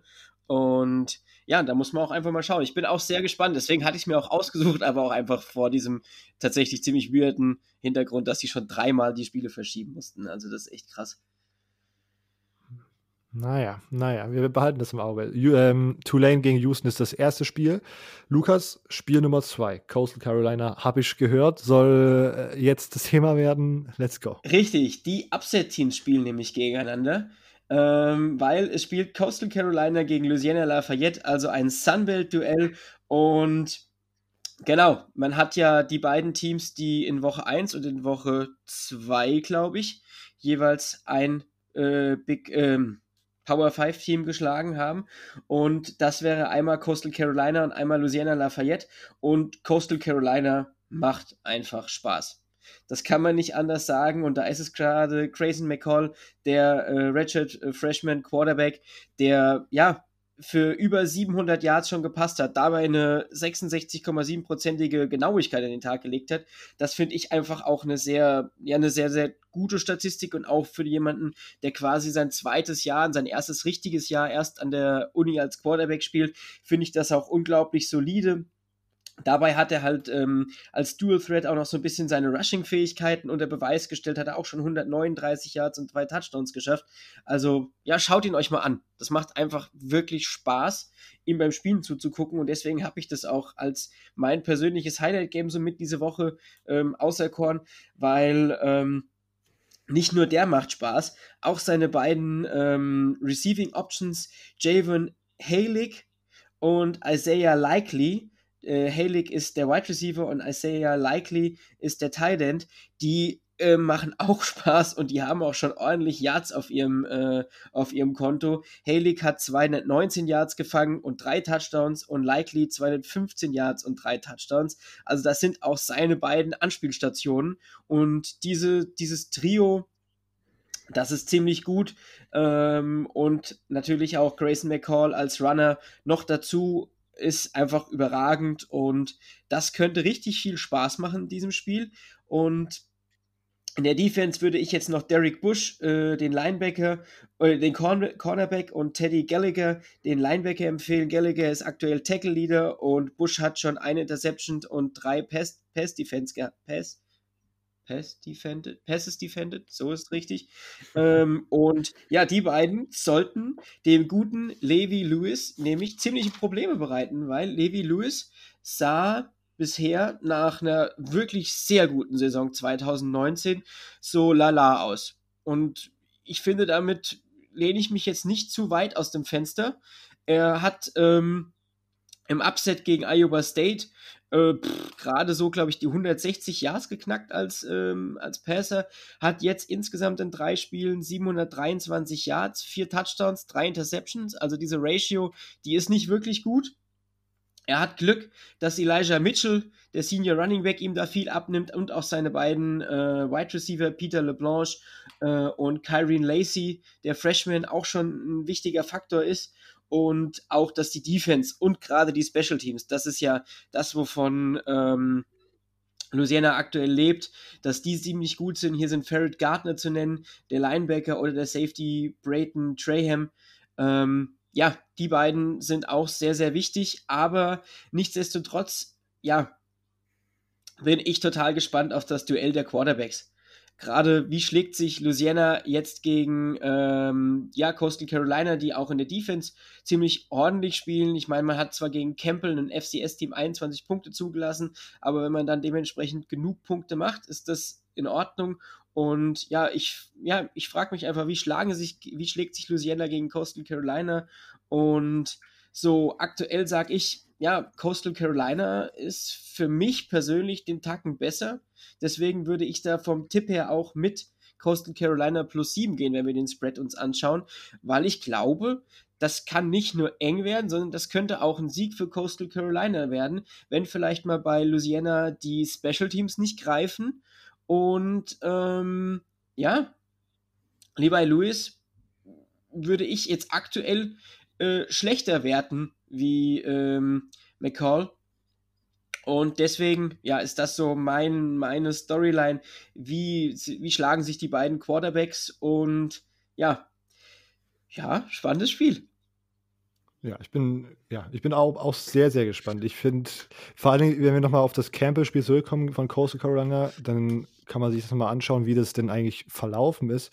Und im Endeffekt hat halt Coastal Carolina die ganze Zeit geführt und es war relativ sicher und Campbell hat dann einfach nochmal so zwölf Punkte im vierten Quarter oder sowas äh, erzielt. Und deswegen habe ich mich auch gerade erst gewundert wegen den 21 Punkten und dann habe ich das aufgeschlüsselt und ist doch gar nicht so dramatisch, wie ich es erst dachte. Louisiana auf der anderen Seite finde ich vielleicht gerade so ein bisschen overhyped nach dem Sieg gegen Iowa State ähm, den ich jetzt natürlich gar nicht kleinreden möchte, weil Iowa State vielleicht auch besser ist, als man das jetzt nach dem ersten Spiel vermutet hat. Aber diese, diese, dieser knappe Sieg gegen Georgia, Georgia State war es richtig? Nee, gegen Von, Georgia Southern. Ja, Aber Georgia beides, beides knapp. Beides knapp. Stimmt. Das eine ging sogar in die Overtime, ne? Ja, das also das, das Georgia State Spiel gegen die Overtime und Georgia Southern war der Kicker. Und Stimmt. da, also wenn ich da kurz einhaken darf, ähm, das ist auch für mich, also klar, man hat Iowa State besiegt und ist damit eigentlich sogar besser wie Oklahoma, weil Iowa State hat Oklahoma besiegt. Ähm, totale Logik. Nein, äh, nein, aber äh, Spaß beiseite. Ähm, wenn, wenn Coastal Carolina das zweite Spiel nicht gegen ein FCS-Team gehabt hätte, sondern gegen ein anderes Team aus der Group of Five. Hätte ich sie in unserem Poll, den, äh, der, also der jetzt hier die Tage veröffentlicht worden wäre, vor Louisiana gesehen. Einfach ja. weil man sich deutlicher durchgesetzt hat. Also Coastal Carolina hat im ersten Spiel äh, Kansas State, äh, die Kansas University geschlagen, dann hatte man das FCS-Team und dann hat man Arkansas State geschlagen. Und Arkansas State mit 52-23 und auch der Sieg gegen äh, Kansas war mit 38-23 auch deutlicher wie der Sieg von Louisiana, beziehungsweise gerade Iowa State waren ja auch zwei Special Teams Touchdowns. Ja, ja. Wahrscheinlich ist dann halt einfach wegen dem, auf das Ranking bezogen, dieser Sieg gegen Iowa State mehr wert als der Sieg gegen Kansas, was natürlich verständlich ist. Aber gefühlt habe ich Coastal Carolina auch gerade als Team irgendwie besser im Gefühl als ein runderes Ergebnis, als ein runderes funktionierendes Team als, als Louisiana, die so ein bisschen vor allen Dingen offensiv ja eigentlich strugglen. Irgendwie. Ja. Und jetzt kam mir die Frage von Lars. War, war Lars? Ja, gell? Stimmt, richtig, Lars, ja. Lars, gell? War Lars, wie, wie ich sie sehe. Und ich sag ganz ehrlich, das Spiel jetzt am Wochenende ist für mich der, der, der Breaker. Also hier entscheidet sich für beide Teams die Saison. Und jetzt gehe ich mal davon aus, also ich gehe jetzt mal ähm, mit meinem Tipp, dass ich sage, Coastal Carolina kann das, Teil, kann das Spiel gewinnen. Ähm, dann sehe ich danach prinzipiell im Spielplan kaum noch Teams, wo ich sagen würde, uh, also da haben sie auf jeden Fall keine Chance gegen. Man spielt danach noch gegen, Moment, gegen Georgia Southern, gegen Georgia State. Das sind auch zwei Teams, die man schlagen kann. Das einzige Spiel, was vielleicht noch schwierig werden könnte, wäre gegen App State. Mhm. Ähm, aber das ist zu Hause. Das ist nicht at App State. Und alle anderen Spiele sind noch, Moment, eins, zwei, ja, sind gegen Liberty, Texas State, Troy, äh, U, ähm, ja. ja. Also, Troy ist das, auch gefährlich. Hä? Troy finde ich auch gefährlich. Ja, ist auch gefährlich, aber ja, Troy und App State vielleicht noch, aber ich sage sogar, App State wäre der größere Stolperstein. Aber ansonsten sehe ich die echt dahingehend, dass die, wenn die das Spiel gewinnen, definitiv am Ende gerankt sein können und auch um den Sieg in der Sunbelt mitspielen. Silvio, würdest du dem so zustimmen? Ja, ich meine, wenn man die Sunbelt, wenn man da vorne mit dabei ist, dann ist man ja eigentlich sogar fast automatisch gerankt, oder? Das, das Top Sunbelt-Team ist doch eigentlich immer so ein bisschen in den Rankings drin. Von daher kann ich mir definitiv sehr gut vorstellen, dass äh, wenn Coastal Carolina gewinnt, äh, sie dann auch in den Rankings reinrücken. Ähm, ich meine, Louisiana Lafayette ist ja auch gerankt. Ähm, ob ich sie weiter vorne sehe, ich sehe tatsächlich, würde ich wahrscheinlich ähm, anders als scheinbar ihr so ein bisschen eher mit Louisiana Lafayette gehen. Ähm, Wäre für mich so ein bisschen der sicherere Pick, sage ich mal. Äh, ich weiß nicht, weil ich weiß ja, dass Imo auf jeden Fall äh, Coastal Carolina so ein bisschen verliebt ist. Ähm, wobei ich war, da mir auch nicht ganz sicher bin, ob er nicht einfach nur von dem Kansas-Sieg geblendet ist. äh, aber äh, ja, also ich würde am Wochenende vermutlich eher in die Richtung Louisiana Lafayette zielen. Okay. Ähm, Lukas, und dann nochmal vielleicht nochmal auf Big Picture, Big Picture Sunbelt zu schauen. Ist das jetzt gerade alles, diese Gespräche alle so interessant und aktuell, weil überraschend Appalachian State so ein bisschen struggelt, dort dieses Jahr wieder ihre Dominanz auszuüben? Oder wieso haben wir auf einmal mehr als einen Contender in der Sunbelt? Ja, es ist, ist tatsächlich, also App State hat diese eine komische Niederlage gehabt und hat sich auch sonst bisher nicht mit, mit Ruhm bekleckert. Ähm, gut, die hatten natürlich ähm, noch kein Inner Conference Game, wenn ich das gerade richtig sehe. Ja, noch nicht. Ähm, ja, und dann ist halt einfach dadurch so ein bisschen die Tür in der Sunbelt East aufgegangen. Also ich denke, die West wird von Louisiana äh, Lafayette bestimmt. Also da sehe ich jetzt niemanden, der den da wirklich gefährlich werden kann. Also Texas State ist Zweite in dieser Conference und die stehen bei 1 und 3. Ähm, ja, da weißt du schon, wo die Reise hingeht. Aber die East ist offener wie vielleicht gedacht. Also dadurch, dass App State so ein bisschen struggelt, ja. Ich will Texas State übrigens auch noch nicht komplett abschreiben. Die, äh, gegen Boston College soll das gar nicht mal so schlecht ist. Und Boston College stellt sich jetzt heraus, hat tatsächlich eine bessere Defense, als es vielleicht die meisten erwartet haben. Aber okay. Ähm, Lukas, vielen Dank, dass du da warst. Das war es schon wieder mit äh, Lukas, äh, Lukas äh, Spiele, äh, Group of Five Spiele der Woche. Wie immer ähm, kommt am Samstagvormittag. Ja, richtig? letzte Woche habe ich es leider nicht geschafft, aber ich, ich plane es diese Woche wieder. Perfekt. Also auf jeden Fall ein Abo dalassen und dann sollte dort eigentlich irgendwie Freitag, Samstag eine Preview zu den Group of Five Spielen, die sonst noch interessant sind, neben diesen beiden. Das sind natürlich immer mehr. Äh, erscheinen, könnt ihr euch dann zum Frühstück schön auf die Ohren ballern und dann abends Football schauen. Ähm, zu finden. Äh, Mighty Five Podcast äh, Twitter lautet wie folgt, Lukas? Äh, at Mighty Five, äh, Mighty Five Podcast, ja. Ah, okay, gut. Dann ja. hatte ich es richtig gefunden. Alles gut. Perfekt. Äh, lasst da ein Follow da auch in der Episodenbeschreibung verlinkt. Ähm, und ja, vielen Dank, dass du da warst, Lukas. Wir hören uns nächste Woche wieder. Ja, bis dann.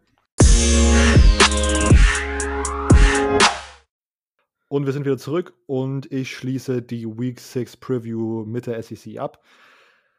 Wir haben ein paar interessante Spiele. South Carolina gegen Vanderbilt ist keins davon. Ähm, Vanderbilt kommt, wie ich vorhin schon angemerkt habe, aus einer 7-41 Niederlage gegen LSU. Ähm, das war, ja, war ein Vanderbilt-Spiel. Und wie ich auch vorhin gesagt habe, South Carolina ist eigentlich ein gutes Team. Und ich habe das Gefühl, dass Vanderbilt ein Gegner ist, gegen den selbst Will Muschamp da nicht viel verkacken kann. Also eigentlich sollte das der erste Win für South Carolina in dieser Saison sein. Shai Smith ist ein guter, ein sehr guter Receiver. Colin, ähm, wie hieß er, der Quarterback? Colin, der ehemalige äh, Colorado State Quarterback, Colin Hill, äh, sollte das, sollte gegen diese Vanderbilt Defense eigentlich keine Probleme haben. Also ich sehe South Carolina hier sehr weit vorne. Also, oder na, weit vorne. Ähm, erstes interessantes Spiel, nicht nur, weil ich Florida-Fan bin, Florida gegen Texas AM. Ähm, Ich glaube, Texas A&M ist nicht so schlecht, wie wir das gegen Alabama gesehen haben. Ähm, und ich glaube, dass das Spiel tatsächlich irgendwie so ein bisschen knapper werden könnte, als ich mir, ja, als ich, als ich mir es wünschen würde. Ähm, ich glaube, die Defense ist eigentlich ganz okay von Texas A&M. Ähm, mal schauen, wie sie mit dieser äh, ja, high-powered Offense gegen, ja, in, in, Florida sozusagen ankommt. Auf der anderen Seite, Texas A&M hat offensiv Probleme. Vielleicht ist Florida jetzt sozusagen die Offense, äh, die Defense, gegen die man sich mal so ein bisschen ausprobieren kann, in die man so in Fahrt kommen kann. Im Moment würde ich sagen, ist das auf jeden Fall machbar für Texas A&M, also da in Fahrt zu kommen. Mal schauen. Ich hoffe, dass Florida so ein bisschen nochmal die, ja, die Schnürsäcke nochmal straff zieht und dass diese ganze Defense nochmal so ein bisschen zusammenzieht und zusammenfummelt, so dass man da auch gegen Texas A&M eine gute, eine gute Performance zumindest rausholen kann. Ähm, ich sehe Tex Florida vorne. Ähm, mal schauen, aber nicht, nicht unbedingt super weit, weil ich immer noch denke, dass Texas A&M nur ein okayes Team ist. Tennessee, Georgia, äh, sehr interessantes Spiel. Tennessee ah, hat jetzt gegen, hat jetzt gegen Mizzou diese Woche ziemlich äh, dominant gewonnen. Jared Gorentano startet und sieht ziemlich durchschnittlich aus. Ty Chandler und Eric Ray, das sind Running Backs, die gerade ziemlich, ziemlich gut performen in einer Run-Heavy Offensive, die Tennessee dieses Jahr läuft. Ähm, gegen Georgia, gegen diese D-Line, gegen diese generelle Defense, weiß ich nicht, wie viel das Aussagekraft hat jetzt gerade, diese Tennessee Offensive-Leistung. Defensiv ist Tennessee okay dieses Jahr. Mal schauen, ob man JT Daniels bei Georgia schon sehen wird. Georgia sollte das eigentlich machen. Arkansas gegen Auburn. Ich glaube, das ist ein Rebound-Game für Auburn. Wie gesagt, Arkansas hat mir offensiv tatsächlich noch nicht mehr gar nicht so gut gefallen. Defensiv ist Auburn nicht so schlecht, wie das gegen äh, Georgia aussah. Ich glaube, da kamen viele Faktoren zusammen, die dann dafür gesorgt haben, dass das alles so katastrophal aussah. Ähm, ich glaube, Auburn wird hier ziemlich gut zurückkommen und Arkansas wieder in ihr Loch zurückschießen, woher sie gekommen sind. Äh, übrigens, Arkansas hat vor diesem Spieltag 1071 Tage ohne einen SEC-Win verbracht. Ähm, kleine interessante Statistik. Ähm, Alabama Ole Miss. Also, wir haben vorhin, Silvia hat schon gesagt, wie Ole Miss aussieht. Man sollte einschalten, weil das natürlich Spaß machen wird, diese Offense. Mal schauen, wie sich das mit dieser Defense äh, ausmatcht, weil die Defense wirklich ziemlich, ziemlich gut ist von Alabama dieses Jahr.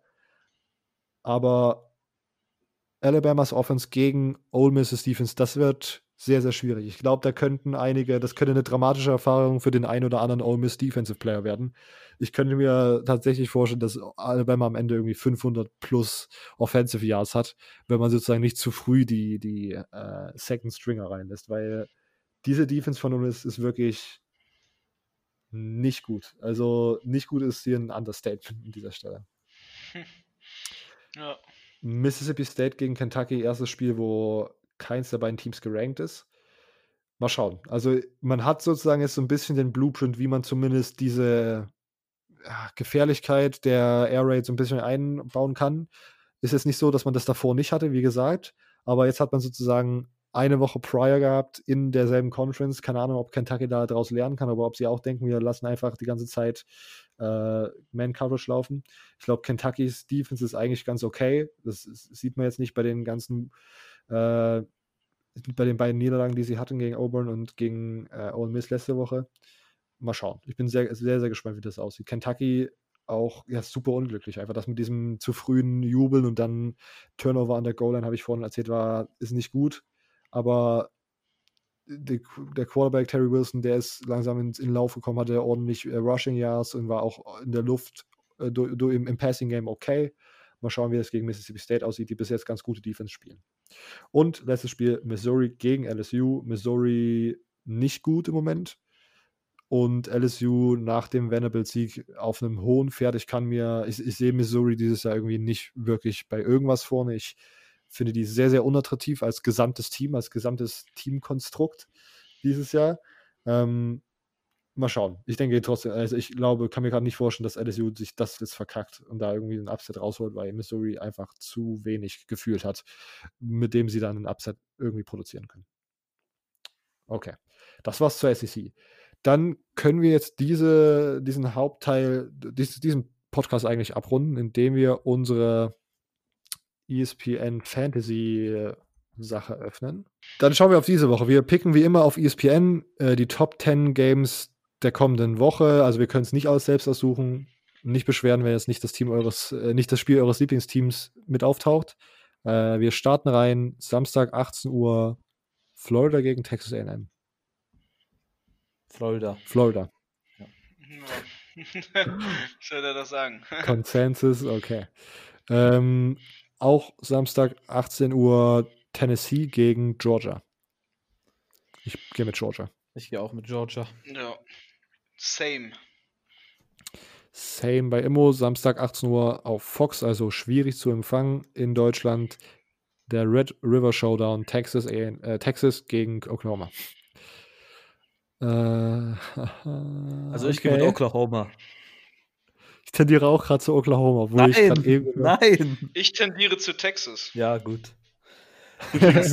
ähm, die, die, Bevor ich da Angst machen muss. Kurze Zwischenfrage. Äh, Pro7 Max hat doch keine Rechte für Fox, gell?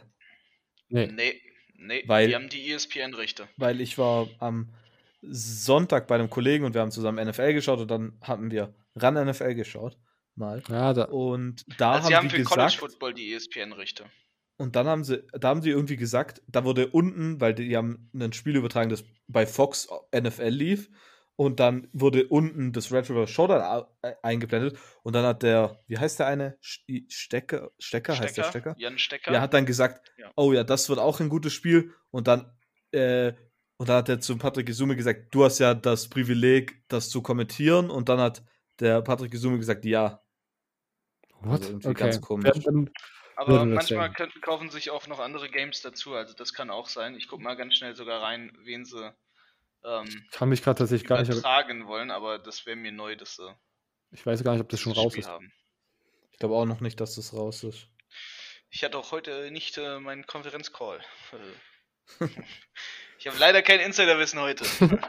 Sorry, ja. Leute. Ich muss ganz ehrlich, ich glaube, bis jetzt hat aber bei Call, also bei NFL ist das ja immer was anderes. Und ja, die, ich kann ja. mir gerade auch vorstellen, dass es das einfach nur Gelaber war. Ja, eben. Wie, du kommentierst nächste Woche das College-Football-Spiel und dann, ja. Aber ganz weird kann mich auch gerade nicht daran erinnern, dass die bei College Football jemals sich irgendwelche irgendeinen Fox-Game gekauft haben. Ich glaube, es war bis jetzt immer, ja. dass sie dann. Aber mal schauen. Genau. Bis jetzt ich, ist ich in dem Programm am Samstag noch gar nichts drin. Ah, nee, jetzt, bisher ja. South Carolina und Florida. Nee, das ja. Nee, bei mir steht da nicht mal, steht es nicht mal im Programm drin, dass da irgendwas nee. übertragen wird. Also bei mir wird noch ein altes Game hier angezeigt beim Livestream. Okay, dann wird es wahrscheinlich im Laufe der Woche kommen. Ja. Aber okay. sag, ich bin gerade überrascht, dass äh, Tennessee, Georgia und Florida Texas A&M beides Spiele sind, die 18 Uhr angesetzt sind, weil das würde dann eigentlich auch heißen, dass die irgendwie auf den ESPN-Kanälen übertragen werden und nicht auf CBS. Ja, aber ich. Was, was ist denn überhaupt das ESPN, äh, CBS-Spiel? Ähm, George, äh, Tennessee gegen Georgia schon um 21.30 Uhr, das ist hier falsch drin. Oh, okay. Dann, aber dann kann ich wieder Florida schauen. Nice. Okay. okay, ähm, machen wir weiter im normalen Programm. 18 Uhr im ESPN-Player. Vielleicht, das könnte theoretisch bei Run NFL laufen und sieht gerade auch recht attraktiv aus. Nummer 19 Virginia Tech gegen Nummer 8 North Carolina. Ja. Also ich gehe mit, mit North Carolina, ich bleibe auf dem Hype-Train drauf. Ja, North Carolina. Ja, für mich auch irgendwie. Aber ich muss ganz ehrlich sagen, mir gefällt Virginia Tech, was sie dieses Jahr machen.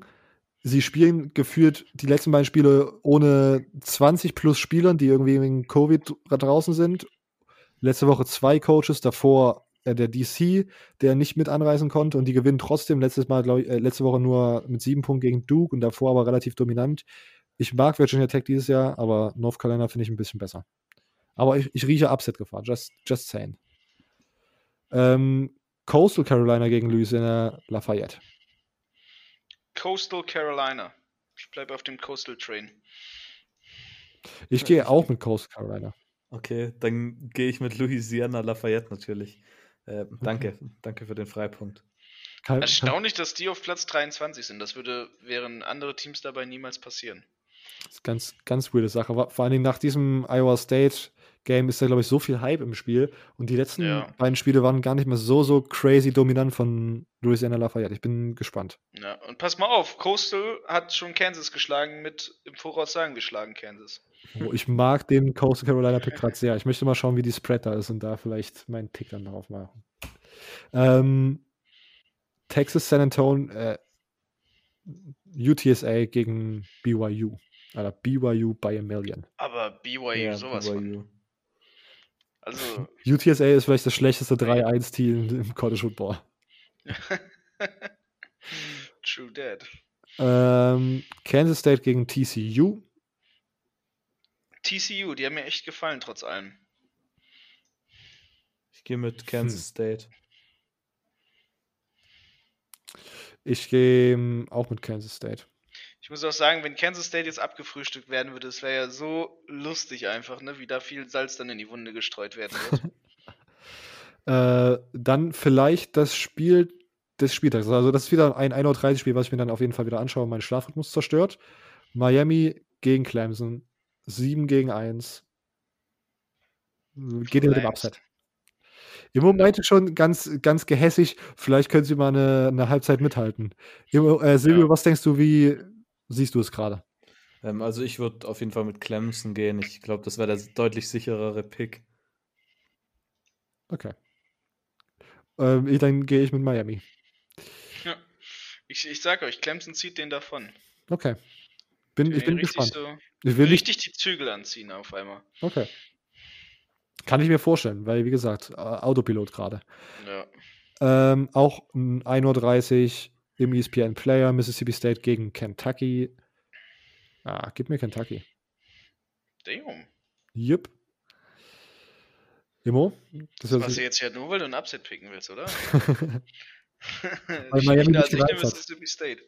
Miami hat mich angefixt. Aber du wettest gegen Mike Leach? Oh ja. Äh, jetzt ändern, ne? ja ich bin immer noch Ja. Mike Leach Truther, aber ich bin bei Kentucky. Du Silvio. willst nur den Upset. Ja, ich, ich bleib mal bei Mississippi State. Ich hoffe, dass die Offense wieder besser läuft und dann. Ah, ja. Vielleicht war mein UTSA-Take, dass sie das schlechteste 3-1-Team im College Football sind, tatsächlich noch ein bisschen äh, unüberlegt, denn UTEP, glaube ich, ist noch ein bisschen schlechter. 3-1 UTEP gegen ein 2-1 Louisiana Tech. Ich gehe mal geh mit Latte. Louisiana Tech. Gegen wen haben denn. Ich schaue mir ganz schnell YouTube an, bevor ich das jetzt mache. weil ich mag die Stadt von El Paso. okay. Ich habe da ja, hab da ja persönliche Verbindungen hin. Äh, nee, ich sage einfach UTEP sogar. Oh. Ich mag die Miners seit Jahren. Ich mag die. Die sind, die sind zwar eigentlich super scheiße und da läuft so viel Shit im Background. Ich kenne da ja welche, die da gecoacht haben und so Deutsche. und ich, ah, ich plaudere eigentlich zu viel aus, aber. Oh. äh, fucking funny. Ja, ich kenne auch einen Ami, der da im Schoolboard arbeitet. Auf jeden Fall, äh, ich glaube, dieses Jahr, die haben ein gutes Jahr. Und, und der Athletic Director von der Schule folgt mir bei Twitter. Ist immer mein großer YouTube. Punkt. Obwohl, nee, es ist sogar der School President. Nicht der Athletic Director. Der School President. Ja, no ja. flex, no flex. No flex. Okay, ähm, wir, bevor wir die Episode abrappen, wir müssen noch einen Tiebreaker eingeben, das genaue Ergebnis für Miami gegen, äh, Miami gegen Clemson. Mein Tipp ist 37 Miami, 24 Clemson. Mein Tipp ist 31 Clemson, 21 Miami. Okay. 14 Miami, 42 Clemson. Der Disrespect. Der Disrespect. Okay. Bin sehr gespannt. Ich bin wirklich gehypt auf dieses Spiel. Äh, mal schauen. Mal Ich habe schauen. übrigens einen guten Freund, der Miami-Fan ist. Äh, Aber er ist kein Avid Listener. Okay. Ja, Aber nächstes Jahr könnt ihr, dann können auch mal unsere Zuhörer ihn gerne hören, wenn wir über Miami talken. Oh, das wäre eine Sache. Ja, ja. Okay. Bevor, bevor dieser Off-Season-Talk sich noch ausbreitet, ähm, ich würde das jetzt abrappen. Jo. Macht es gut. Vielen Dank, dass ihr uns Tschüss. zugehört habt. Immo-Rap, diese Episode. Bye. Bye.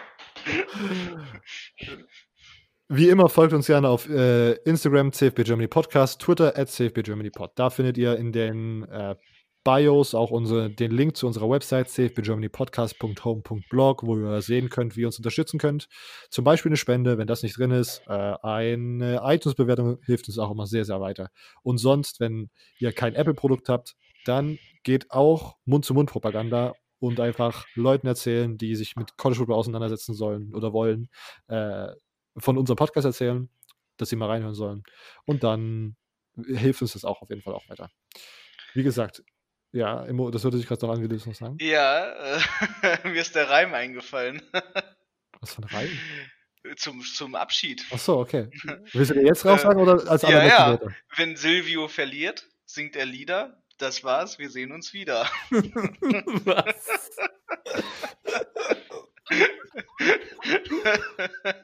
oh Mann. Macht es gut. okay. Bis nächsten Mittwoch. Ciao, ciao.